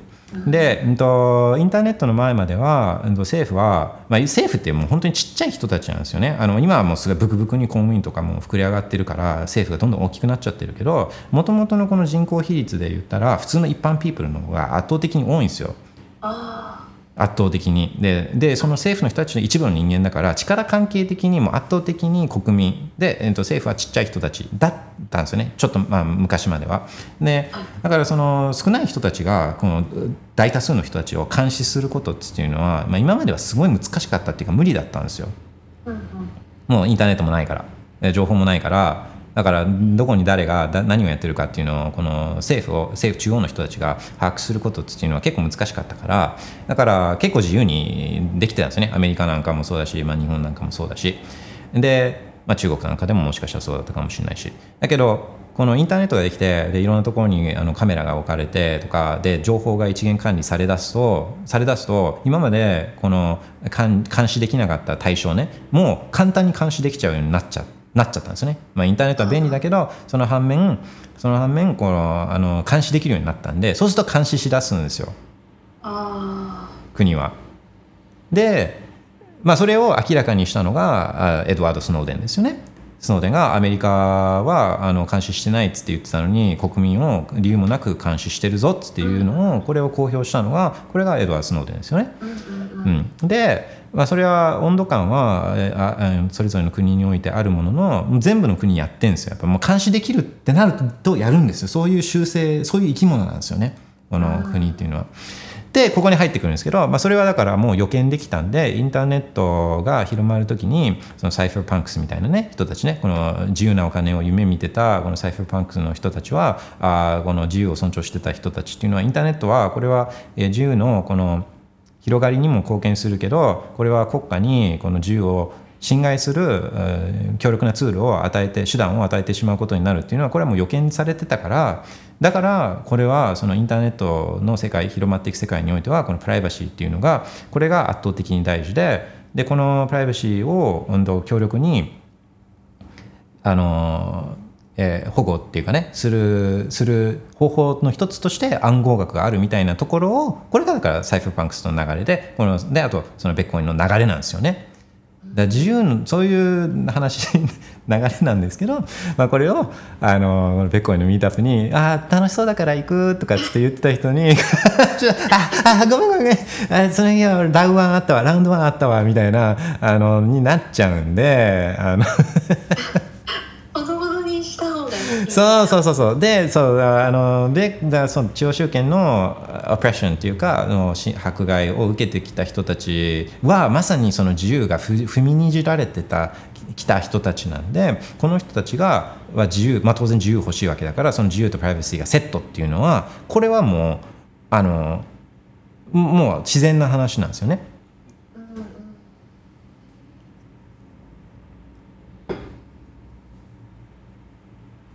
という感じっすかね。うん、まああうんそうそうそう、まあ、トイレのいつも言ってる大便トイレのドアの話が、まあ、一番ああんまりしっくりこない人にとってもしっくりくるとは思うんですよ。うん、ドア開けて台しないでしょっつっていう話なんですよね。うんなかな日本だとそういうことを感じにくい人が多いですかね。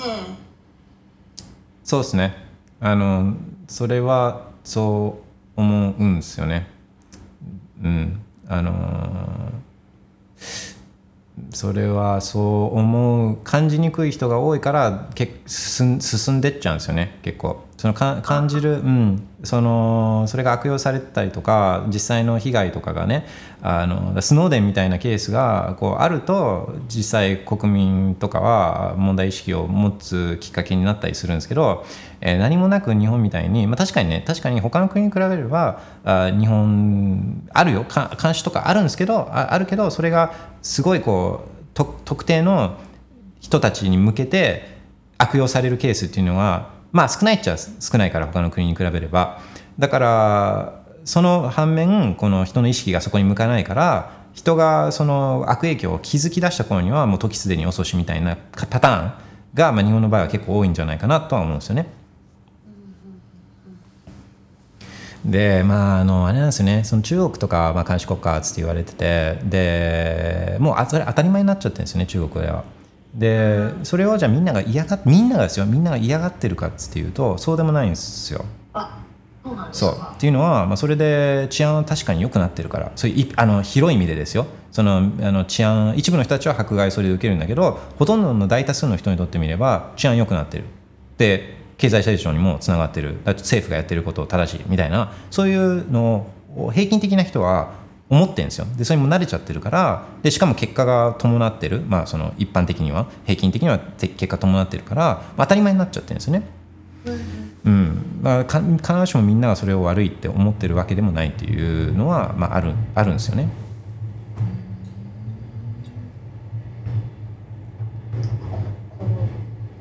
あもう最終的には個人なんですけどあの個人の価値観とか判断とかなんですけど問題はですねじゃあ自由とかそういったプライバシーに対してあもうどうでもいいわ別にトイレ代する時も開けててもいいし別にそんな今までもいい感じになってるしこれからもいい感じになってるしみたいな、まあ、人そういうそういうことを言うのはいいんですよ。それはその人の自由だけどそういう人たちがでも代をする時にドアは自分は閉めたいんだっていう人たちの自由を踏みにじることになっていくんですよ。いや開ければいいじゃん隠すものないんだったらみんな開けようよとかっつって言ってこれをじゃあ法律にしてとかっつってドドア閉めるの禁止とかってやっていくんですよこの人たちが。選択肢を奪うというか。そうです。他の人の自由じゃまあこれそうで、まあ、トイレのドアだとうまく表現はできないですけどあうんとねこの人たちはねあまああれですねえっ、ー、とうん、そうそうそう。あの他の人の自由を侵害する形にどんどんなっていくんですね。ドア閉めるのも自由開けるのも自由。これが自由の本来あるべき形なんだけどドア閉めるの禁止っていうふうにこのやっていくんですよ。この規制があの人の自由を制限したい人たちっていうのはあの自分たちの自分はその自由をもう手放していいと思ってるからその自由を持ってる他の人たちをの自由を制限する方向にどんどんどんどんなっていくんですよね。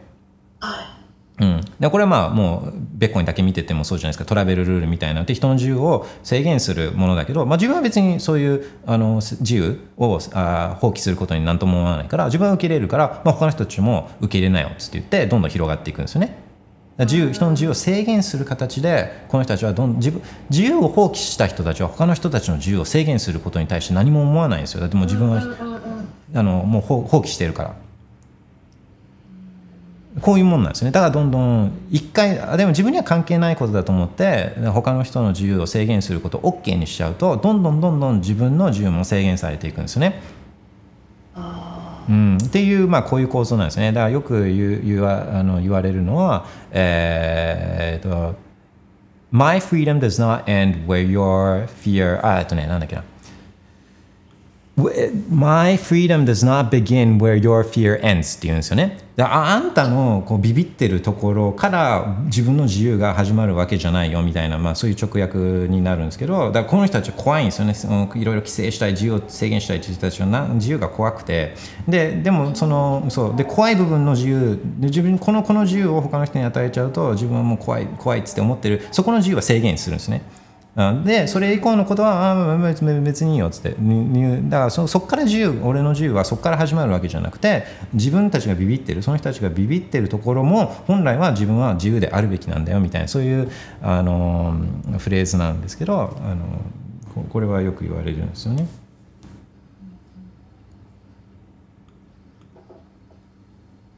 あとすみません、もう最後にもう一つ聞いていいですか？もちろんです、of course。ああのありがとうございます。匿名性で関連してあの匿名性っていう言葉でその犯罪利用とかされるんじゃないかっていうイメージを持つ人もいると思うんですね。うん、であのただその大規模な犯罪あのすごく大きなマネロンだとかはあの本気であの追いかければ犯人にたどり着く可能性もあるんですかよね。うんそのまず匿名って聞いて犯罪を連想するのは、まあ、これはその印象操作なんですよね。うん、だからプライベだ前も話したマネーロンダリング自体マネーロンダリングとか、まあ、お金の送ること自体は悪いことじゃないから犯罪者が E メール使うのをそのそれを E メールを取り締まるっていうことははしない。悪いことしたそのお金を得ることになったこと行為自体が悪いことであってそのお金を送ること自体はだってお金色ついてないからその犯罪者が別の例えば普通のあのアルバイトをしていてでそのお金も入ってるかもしれないじゃないですか。お金の色はついてないから。だからだからお金を送る行為自体は別に悪いことじゃなくてその犯罪行為自体が悪いことなんだけどそのお金を送ることを犯罪行為にすることでこの印象操作っていうかねあのあたかもお金を送ることが悪いことなんだっていう印象操作をしてるっていうことだと思うんですよね。でっていうことが分かってくるまあなかなか伝わらないんですけどあのまあ、プライバシーっていうのはね隠すっていうふうに考えるとなんか悪いことしてるから隠すんじゃないのみたいな話だけどそうじゃなくてプライバシーっていうのは本来は見せたいものを自分が選ぶ権利っていうそういうことなんですよね。うん、だから隠すんじゃなくて見せたいものをこっちは選ぶ権利はあるでしょっていうそういうことがそういうフレーミングがやっぱ大事なんですよね順番としてはね。そう。で、えーとまあ、そういう連想をしちゃうのは、まあ、印象操作にね、あのそういった前話した FATF とかそういう人たちとかがこういうルールとか KYCAML 的なルールとかを入れていく時には、まあ、そういう印象操作をすることであ、まあ、確かに必要だねっていうふうにね思わせなきゃいけないんであのまあ、そういう意図があ,、まあ、あったっていうことなんですけど。で、えっと、あれですね、えっと、質問の後半はあそういうガチガチに悪い人たちがあお金を送った場合えこれがあのちゃんと追っていけば、えー、見つけることができるかっていう話でしたっけ？はい。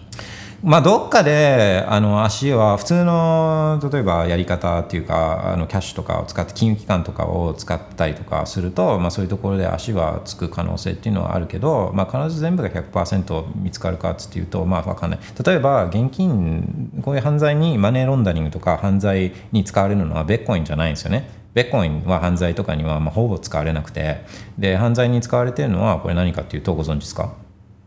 法定通貨。あそうですそうですそうです。法定通貨です、ね、キャッシュなんですキャッシュ。で銀行送金とかやっちゃうと履歴が残っちゃうからだからまあ犯罪で一番使われるのはキャッシュですよ。あの緑のドルビルですよ。あのドルドル札ドル札ですね。うん。だからまああれをまあ、船とかに入れてとか飛行飛行機であの持って持ってったりとかあのすると、まあ、もうあれは足つかないんでそういう意味では。だからまああのそうですね、えっと、金融機関とか使った送金とかあのそういうのは例えば、まあ、よくあるのは、うんまあまあまあうんと、データが残っちゃってるやつは理論理屈上は追っていけばあのどっかにたどり着くっていうのはあると思うんですね。あの難しいとは思うんですけど。難しいとは思うんですけどあの理屈上はできるっていう感じですかね。なるほどでもあのあしあのご質問の趣旨みたいな狙いとしてはどういうところにあるんですか？うんその匿名性っていう言葉をにそのいやなんか怪しい印象を持っている人にあのいやでも実はあの本気でしら、えっと、調査すればあの犯人にたどり着くかもしれない透明性があるんだよっていう形にを考えてるんですけどでもそれその言い方もあんまりなんだろうビットコイン的にはいい言い方ではない気もしてちょっとどうしようかなって思ってたんですよね。うん、そういうアプローチは取る必要ないですね。あのこれはもあのそう見せるものをじドアドア大するときにドア閉めてるだけなんだよっていう話なんであんまそれを守る方法必要はないと思うんですよね。でそれの必要性大するときにドアを閉めるそういう気持ちそういう価値観のあに対してこう理解がない人はもう完全にもう放棄してるんですよね。その人自身のこのドア閉める権利みたいなのを放棄してる人たちなんで、まあ、この人たちも放棄してるんでいくら言ってもこれは他の人自分も放棄してるんだから他の人も放棄すればいいじゃんってなっちゃうんですよね。でもともとの南さんの質問この追っていけば見つけられるんだよっていうのはベッコインの話ですか？あ、はい、あベッコインの話ですか？あ今自分はちょっとその法定通貨も含めてあの考えてたんですけどベッコインの場合はベッコインの場合はこれは、うん、と理屈上はまあちょっと別の自分はこのアングルでは説得しないですけどベッコインは全部透明なんで、うん、とそういう意味では、うん、と難しい難易度の問題はあれあれど、うん、とそれはペイメントは全部終えるんですよ。全部終えるけど全部終えるけど、うん、と全部終えるんですが、えーと追うことはできてもその特定の個人と結びつけない形でえっとやることっていうのもこれも可能なんです。はいっていうのは例えばどっかのマイニングプールとかじゃなくてソロマイナーだったとしたらそのマイナーだったらこのこのその人が得たビットコインっていうのは、うんとこのビットコイン自体はもうオーガニックでもう超自由ビットコインなんですよ何も色がついてないビットコインだから、うんとこれを誰かに送った時点。でこの受取人も別に exchange とかじゃなくて自分で生成したアドレスだったらにに対して送ったらこれはもう追うことは不可能なんですよ。これ自体は。だだけど何が起きるかっていうとじゃあ送ったこの人が別の人に例えば送るじゃないですか。はい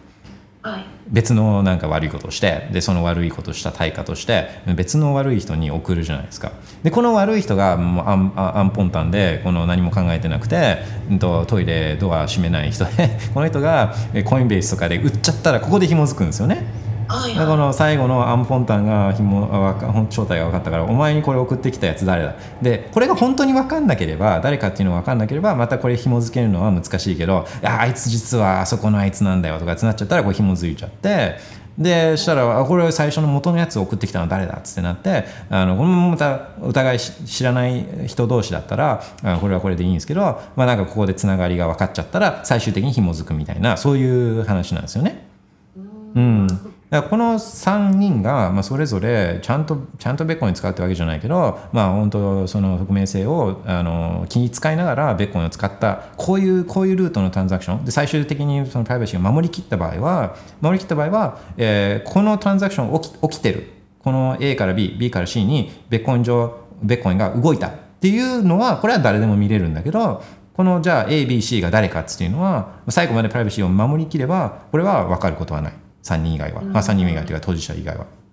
で当事者もちゃんとプライバシーをあの保護してたらそしたら当事者同士も誰か分かんないから誰誰かも分かんないんでこのもうこれがそのちゃんと守りきればもう完全にこれはあのプライバシーはまあ保護されてるっていうことですね。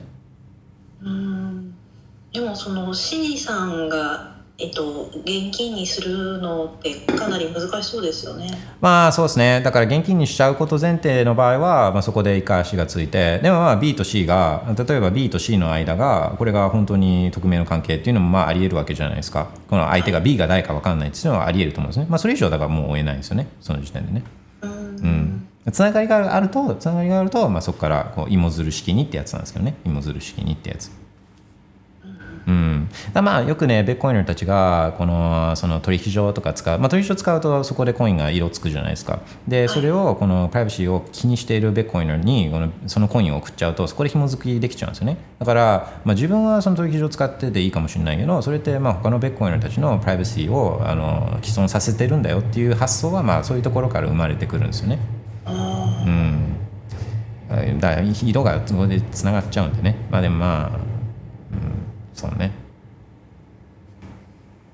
なかなか初心者には難しいいやーそうそうそうそう。だからほとんどだみんながだ一人でも一人でもそこで色つけちゃう人がいたらまあ他のところにシミがいっちゃうんでだからそれそういう世界は多分まあなかなか難しいっていうか無理だと思うんでね。だからまあ気にする人は気にする自由があってあってあるべきだしまあ気にしてない人たちもいるんだろうからあの自由放棄した人たち。まあだからもう本当お願いなのは自由を放棄した人たちがその自由を尊重している人たちの自由をこれを制限しないでくれっていう。お前らは放棄したんだからそれは自分たちの選択をしてそう放棄したんだからそれはまあそっちでよしなにこの相違ボーイ的なね相違ボーイ的な生活すればいいけどそれその相違ボーイ的な生活を自分たちには押し付けないでくれっていうそういう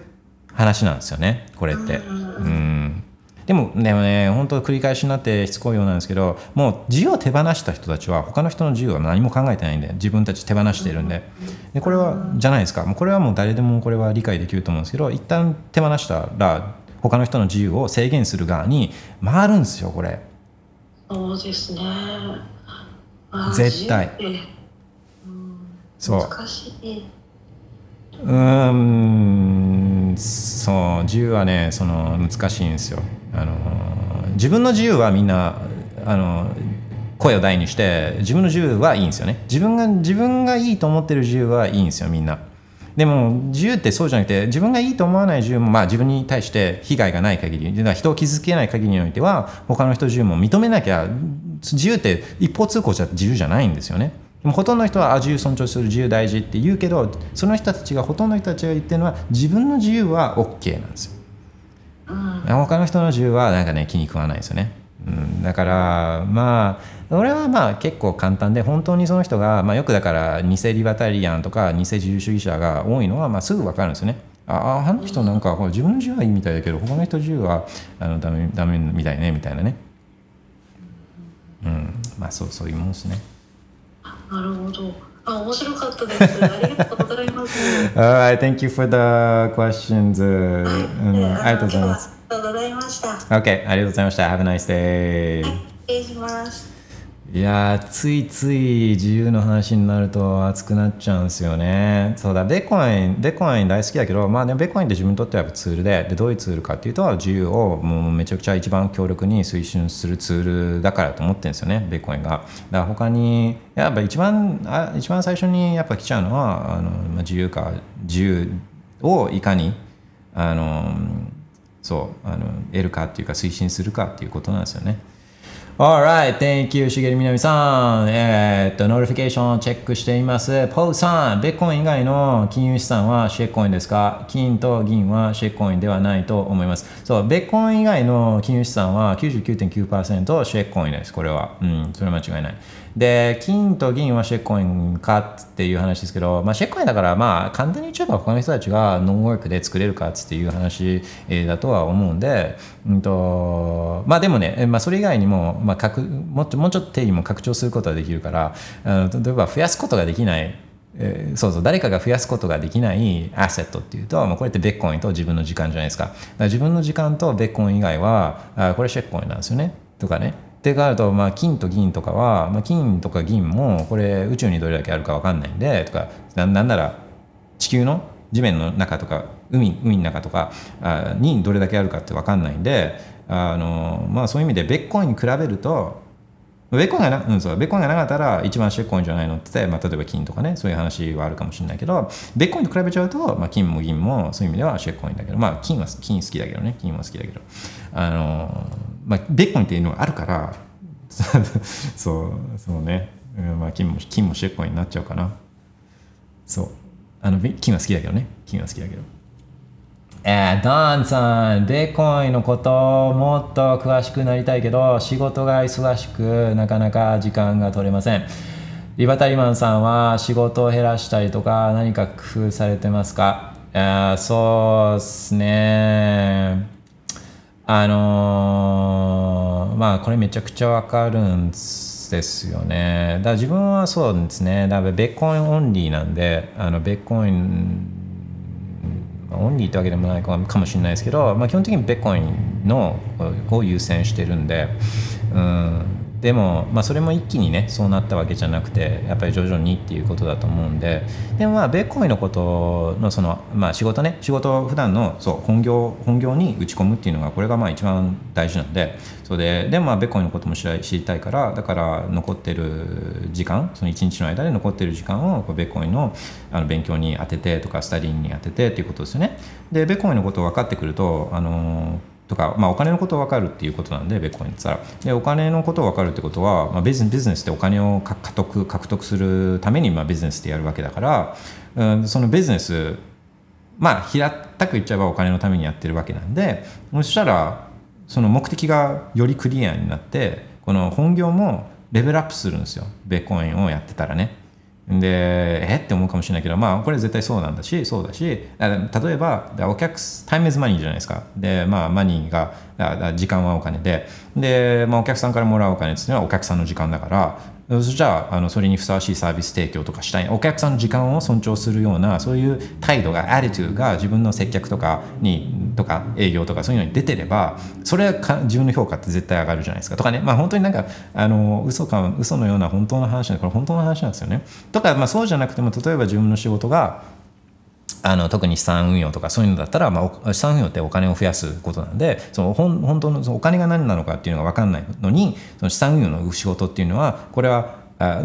お金のことを知らずに資産運用の仕事をしているこのファイナンシャルプランナーとかファイナンシャルエクスパーがほとんどなんですよ。ほとんど。で、まあ、だからそう、まあ、だからビットコインビットコイン買ってただけの人が一般ピープルの方がそういったあの資産運用のエキスパートより利回りいいのは そういうそういうところから来てるんですよね。あそうどどんなそのどんなファンドのアセットマネージャーよりビットコイン buy して hodl してた人の方がパフォーマンスいいんで、うん、そうだほとんどのそういった資産運用とか financial financial bros たち Wall Street bros たちは金融の人たち金融のスペシャリスト金融業界の何々さんみたいな人たちっていうのはお金のことを知らずに金融のことを話したりするんで、まあ、お金のことだビットコインのことを知ってお金のことをより理解したそういった資産運用をやってる人の方がパフォーマンス上がるのはこれも自然なんでね。とかあのそういう意味でこの仕事に本業に跳ね返ってきたりあのすると自分は思っているんですよね。うん、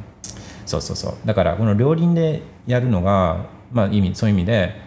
えー工夫ですかね。自分だったらやる工夫っていうのはそういうことですかね。本業となんかそのベッコインとあのその関連関連を見つけてあそこでこの両方のあれですよ。セナジーですよ。セナジーね。うん。かないいかなっていう気はするんですよね。Alright、えー、ポーさん、イデコやニーサでは、ベーコンは積み立てられず、何を積み立てるのがいいでしょうか？何も考えずに全世界インデックスか、シェッコイン差の少ない金がいいかなとっていうことですね。あとね、そう、だまあ、イデコは、まあ、これ、自分のね、自分の、あれですよ、自分の考えですけど、あのーイデコは、え、えこれはもう完全シェックコインなんで、もうイデコはガンガン無視でもいいと思うんです。だから会社がやってる、会社とか働いてる会社がやってる 401k で、まあ、日本で、日本の 401k がこういう仕組みかどうかっていうのは自分ちょっとわかんまあ、あちょっとこれは調べてほしいんですけど、あのまあ、401k ね、アメリカの 401k とかだと、その会社が、えー自分が例えばその 401k ね、そういうあのイデコみたいなやつね、それあのに対して自分が自分の給料から例えば、えー、と10万出すとするじゃないですか、その 401k に対して。そうすると、会社によっては、まあ、会社によってポリシー違うんですけど、会社は同じ分だけ出してくれたりとかするんですよね。ででそういう場合はこれその分得になるんでこのそういった 401k を使うのはいいと思うんですけどんとこのイデうん、だか自分でやんなきゃいけないそういうイデコだからもうもう多分自分はもうこれ全く興味ないから全然調べてないから詳しいことは分かんないですけど単純に自分がこの積み立ててるこういうあのこの拠出型年金みたいなやつはこれはもうややる必要で投資対象がもし制限されてるんだとするともうこれはねもうやんやんなくていいと思うんですよね。あの自分の考えとしてはね自分の考えとしてはこれやらなならやらなくていいんじゃないかなと思うんですよね。でもその会社が出してくれるパターン会社もその見合い分出してくれるパターンっていうのはあこれは検討の余地があると思うんですよね。でこのイデコ出すぐらいだったら just buy Bitcoin just buy Bitcoin とかあと株でいいんだったら just buy MicroStrategy とか、まあ、アップルでもいいし、まあ、株買ってた方がいいいいと思うんですよね。だから20%の税金払ってでもあの多分そ買ってた方が結局そういったあの老後資金みたいなのはたまるんでこのイデコなんか買うよりね。あのとは自分は思うんですけどあとその NISA も NISA も、まあ、これも自分の考えですよ。多分まああの一般論が知りたいんじゃなくて自分だったらどう考えるかっていうのを多分聞いてくれてると思うんで、えー、と積み立てはだからあのあ2つあるじゃないですか。積み立てのやつとこの投資対象が決まってる投資信託が決まってるパターンのやつとあと好きなもの買っていいやつと分かれてるじゃないですか。でもう、まあ、好きなやつ好きなのを買っていいやつはだからベッコイン関連のをこうマックスアウトするんですよね。1年間で240 240万かな？240万はそれ買っといてだから他の積み立ては別にもうやるまあね無税の枠が使わないのもったいなく感じるかもしれないけどあの、まあ、自分だったらですよ。自分だったら。自分だったらベッコンに対してもうボボボボボボボボボボーなんでボーザンプレイなんで、まあ、そうなっちゃうともうこんな積み立てにお金回すぐらいだったらもうそれで just buy Bitcoin just buy Bitcoin かあの別に普通のあの特定口座でその NISA じゃない普通の特定口座であのマイクロストラテジーとか買えばいいと自分は思っちゃうんですよね。積み立てなんか shitcoin shitcoin まみれの shitcoin 集ばっかりするようなオルオルえオルカンとかファックオルカン。じゃあオルカンとかマジあまあまあいいや。ちょっとあの ちょっと感情的になっちゃったけどあのーもうだって結果は分かって、ね、どうなるかは分かんないですけどもう方向見てる方向がもう自分の中でもうはっきりしてたらもう他のことにこう聞い取られてるあの必要は、まあ、まあ自分はですよ。自分はあくまでも自分はね。うんそうそう。だからえっ、とまあそういった積み立ては自分だからゼロゼロ使ってないですね。全く使ってない。うん。っていう感じですね。でもその中で言うんだったらまあどういうどういう投資信託がいやこれも最悪ですよね。考えてみるとその積み立てでこの投資信託選選べる投資信託が決まっているところって、まあ、こういう投資信託なんか普通人気ないんでそういう投資信託にビジネス回してるっていうことなんですよね。結局だ消費者と敗者決めてるっていう話ですけどあのまあまあそれはちょっと置いといて、えーと、どういう投資信託があるのかどうかは詳しくないですけど、えー、金があるんだったらまあ金はいいかなとは思うんですけど思うんですけどその法定通貨っていうかあの円持ってるよりはねだけどここから何が起きてくるかっていうと、まあ、ベッコインが自分たちが思ってるようなこの大成功にこう向けてベッコインがどんどんどんどんこの突き進んでいくとするといくとすると金からベッコインに流れてるんですよ流れていくんですよ資産が。あ金持ってるよりはベッコインの方が全然いいじゃんっつってなるんでだから、まあ、そういうこともちょっと考えなきゃいけないですね。あの金は今ベッコインのどれぐらい？10倍とかぐらい？ももっと？あのじゃないですか。そのお金がベコンに回ってく回ってきちゃうんでね。あとかね。なんかそんなのも考えちゃうから金も嫌いじゃないけど嫌いじゃないけどじうん自分はベーコンですかね。そういう意味ではね。うん。あーあーねアイフディン・サムさん、ファッコールカン、リオタリマン、2024、2月 22日って、これもう、あれじゃないですか。スクショ捉えてんじゃないですか。いや、まあでもね、いや、なんか、やっぱり、そう、あのうん、まあ、まあ、いろいろちょっとニュアンスがあるから、ニュアンスがあるから、あのちょっと、どもっちゃってるんですけど、その、うん。うんね。あのまあ何もしんあでもねそうね。自分だったらっていうだけね。他の人にアドバイスしてるわけじゃないから他の人になんかそういうアドバイスするんだったらまたちょっといろいろ言い方は変えるかもしれないけど個人的に思ってるのはファックオルカン。っていうかファック投資信託っていうかファックと分散投資ね。って自分は思うんですね。うん。だからあのー、そうそうそうそう、うん、っていう感じですかね。自分だったらですね。うん。OK だからまああのそうですね自分もそれはもったいないその枠があるのに NISA のこの積み立てで投資枠があるのになんかそれを使わないのがもったいない感じに、えー、感じちゃうのは、まあ、それの気持ちはすごいよくわかるけど自分はそこはもうガン無視ですねガン無視 OK! いやー今日も最高でしたね。えー、まあ、あいにくの今日も雨たしあれもちょっと上がってんのかなうん天気悪い日が続きますけどあねベッコインはいつもサニーサニーデイなんで Alright everybody have a wonderful afternoon bye Bitcoin bye bye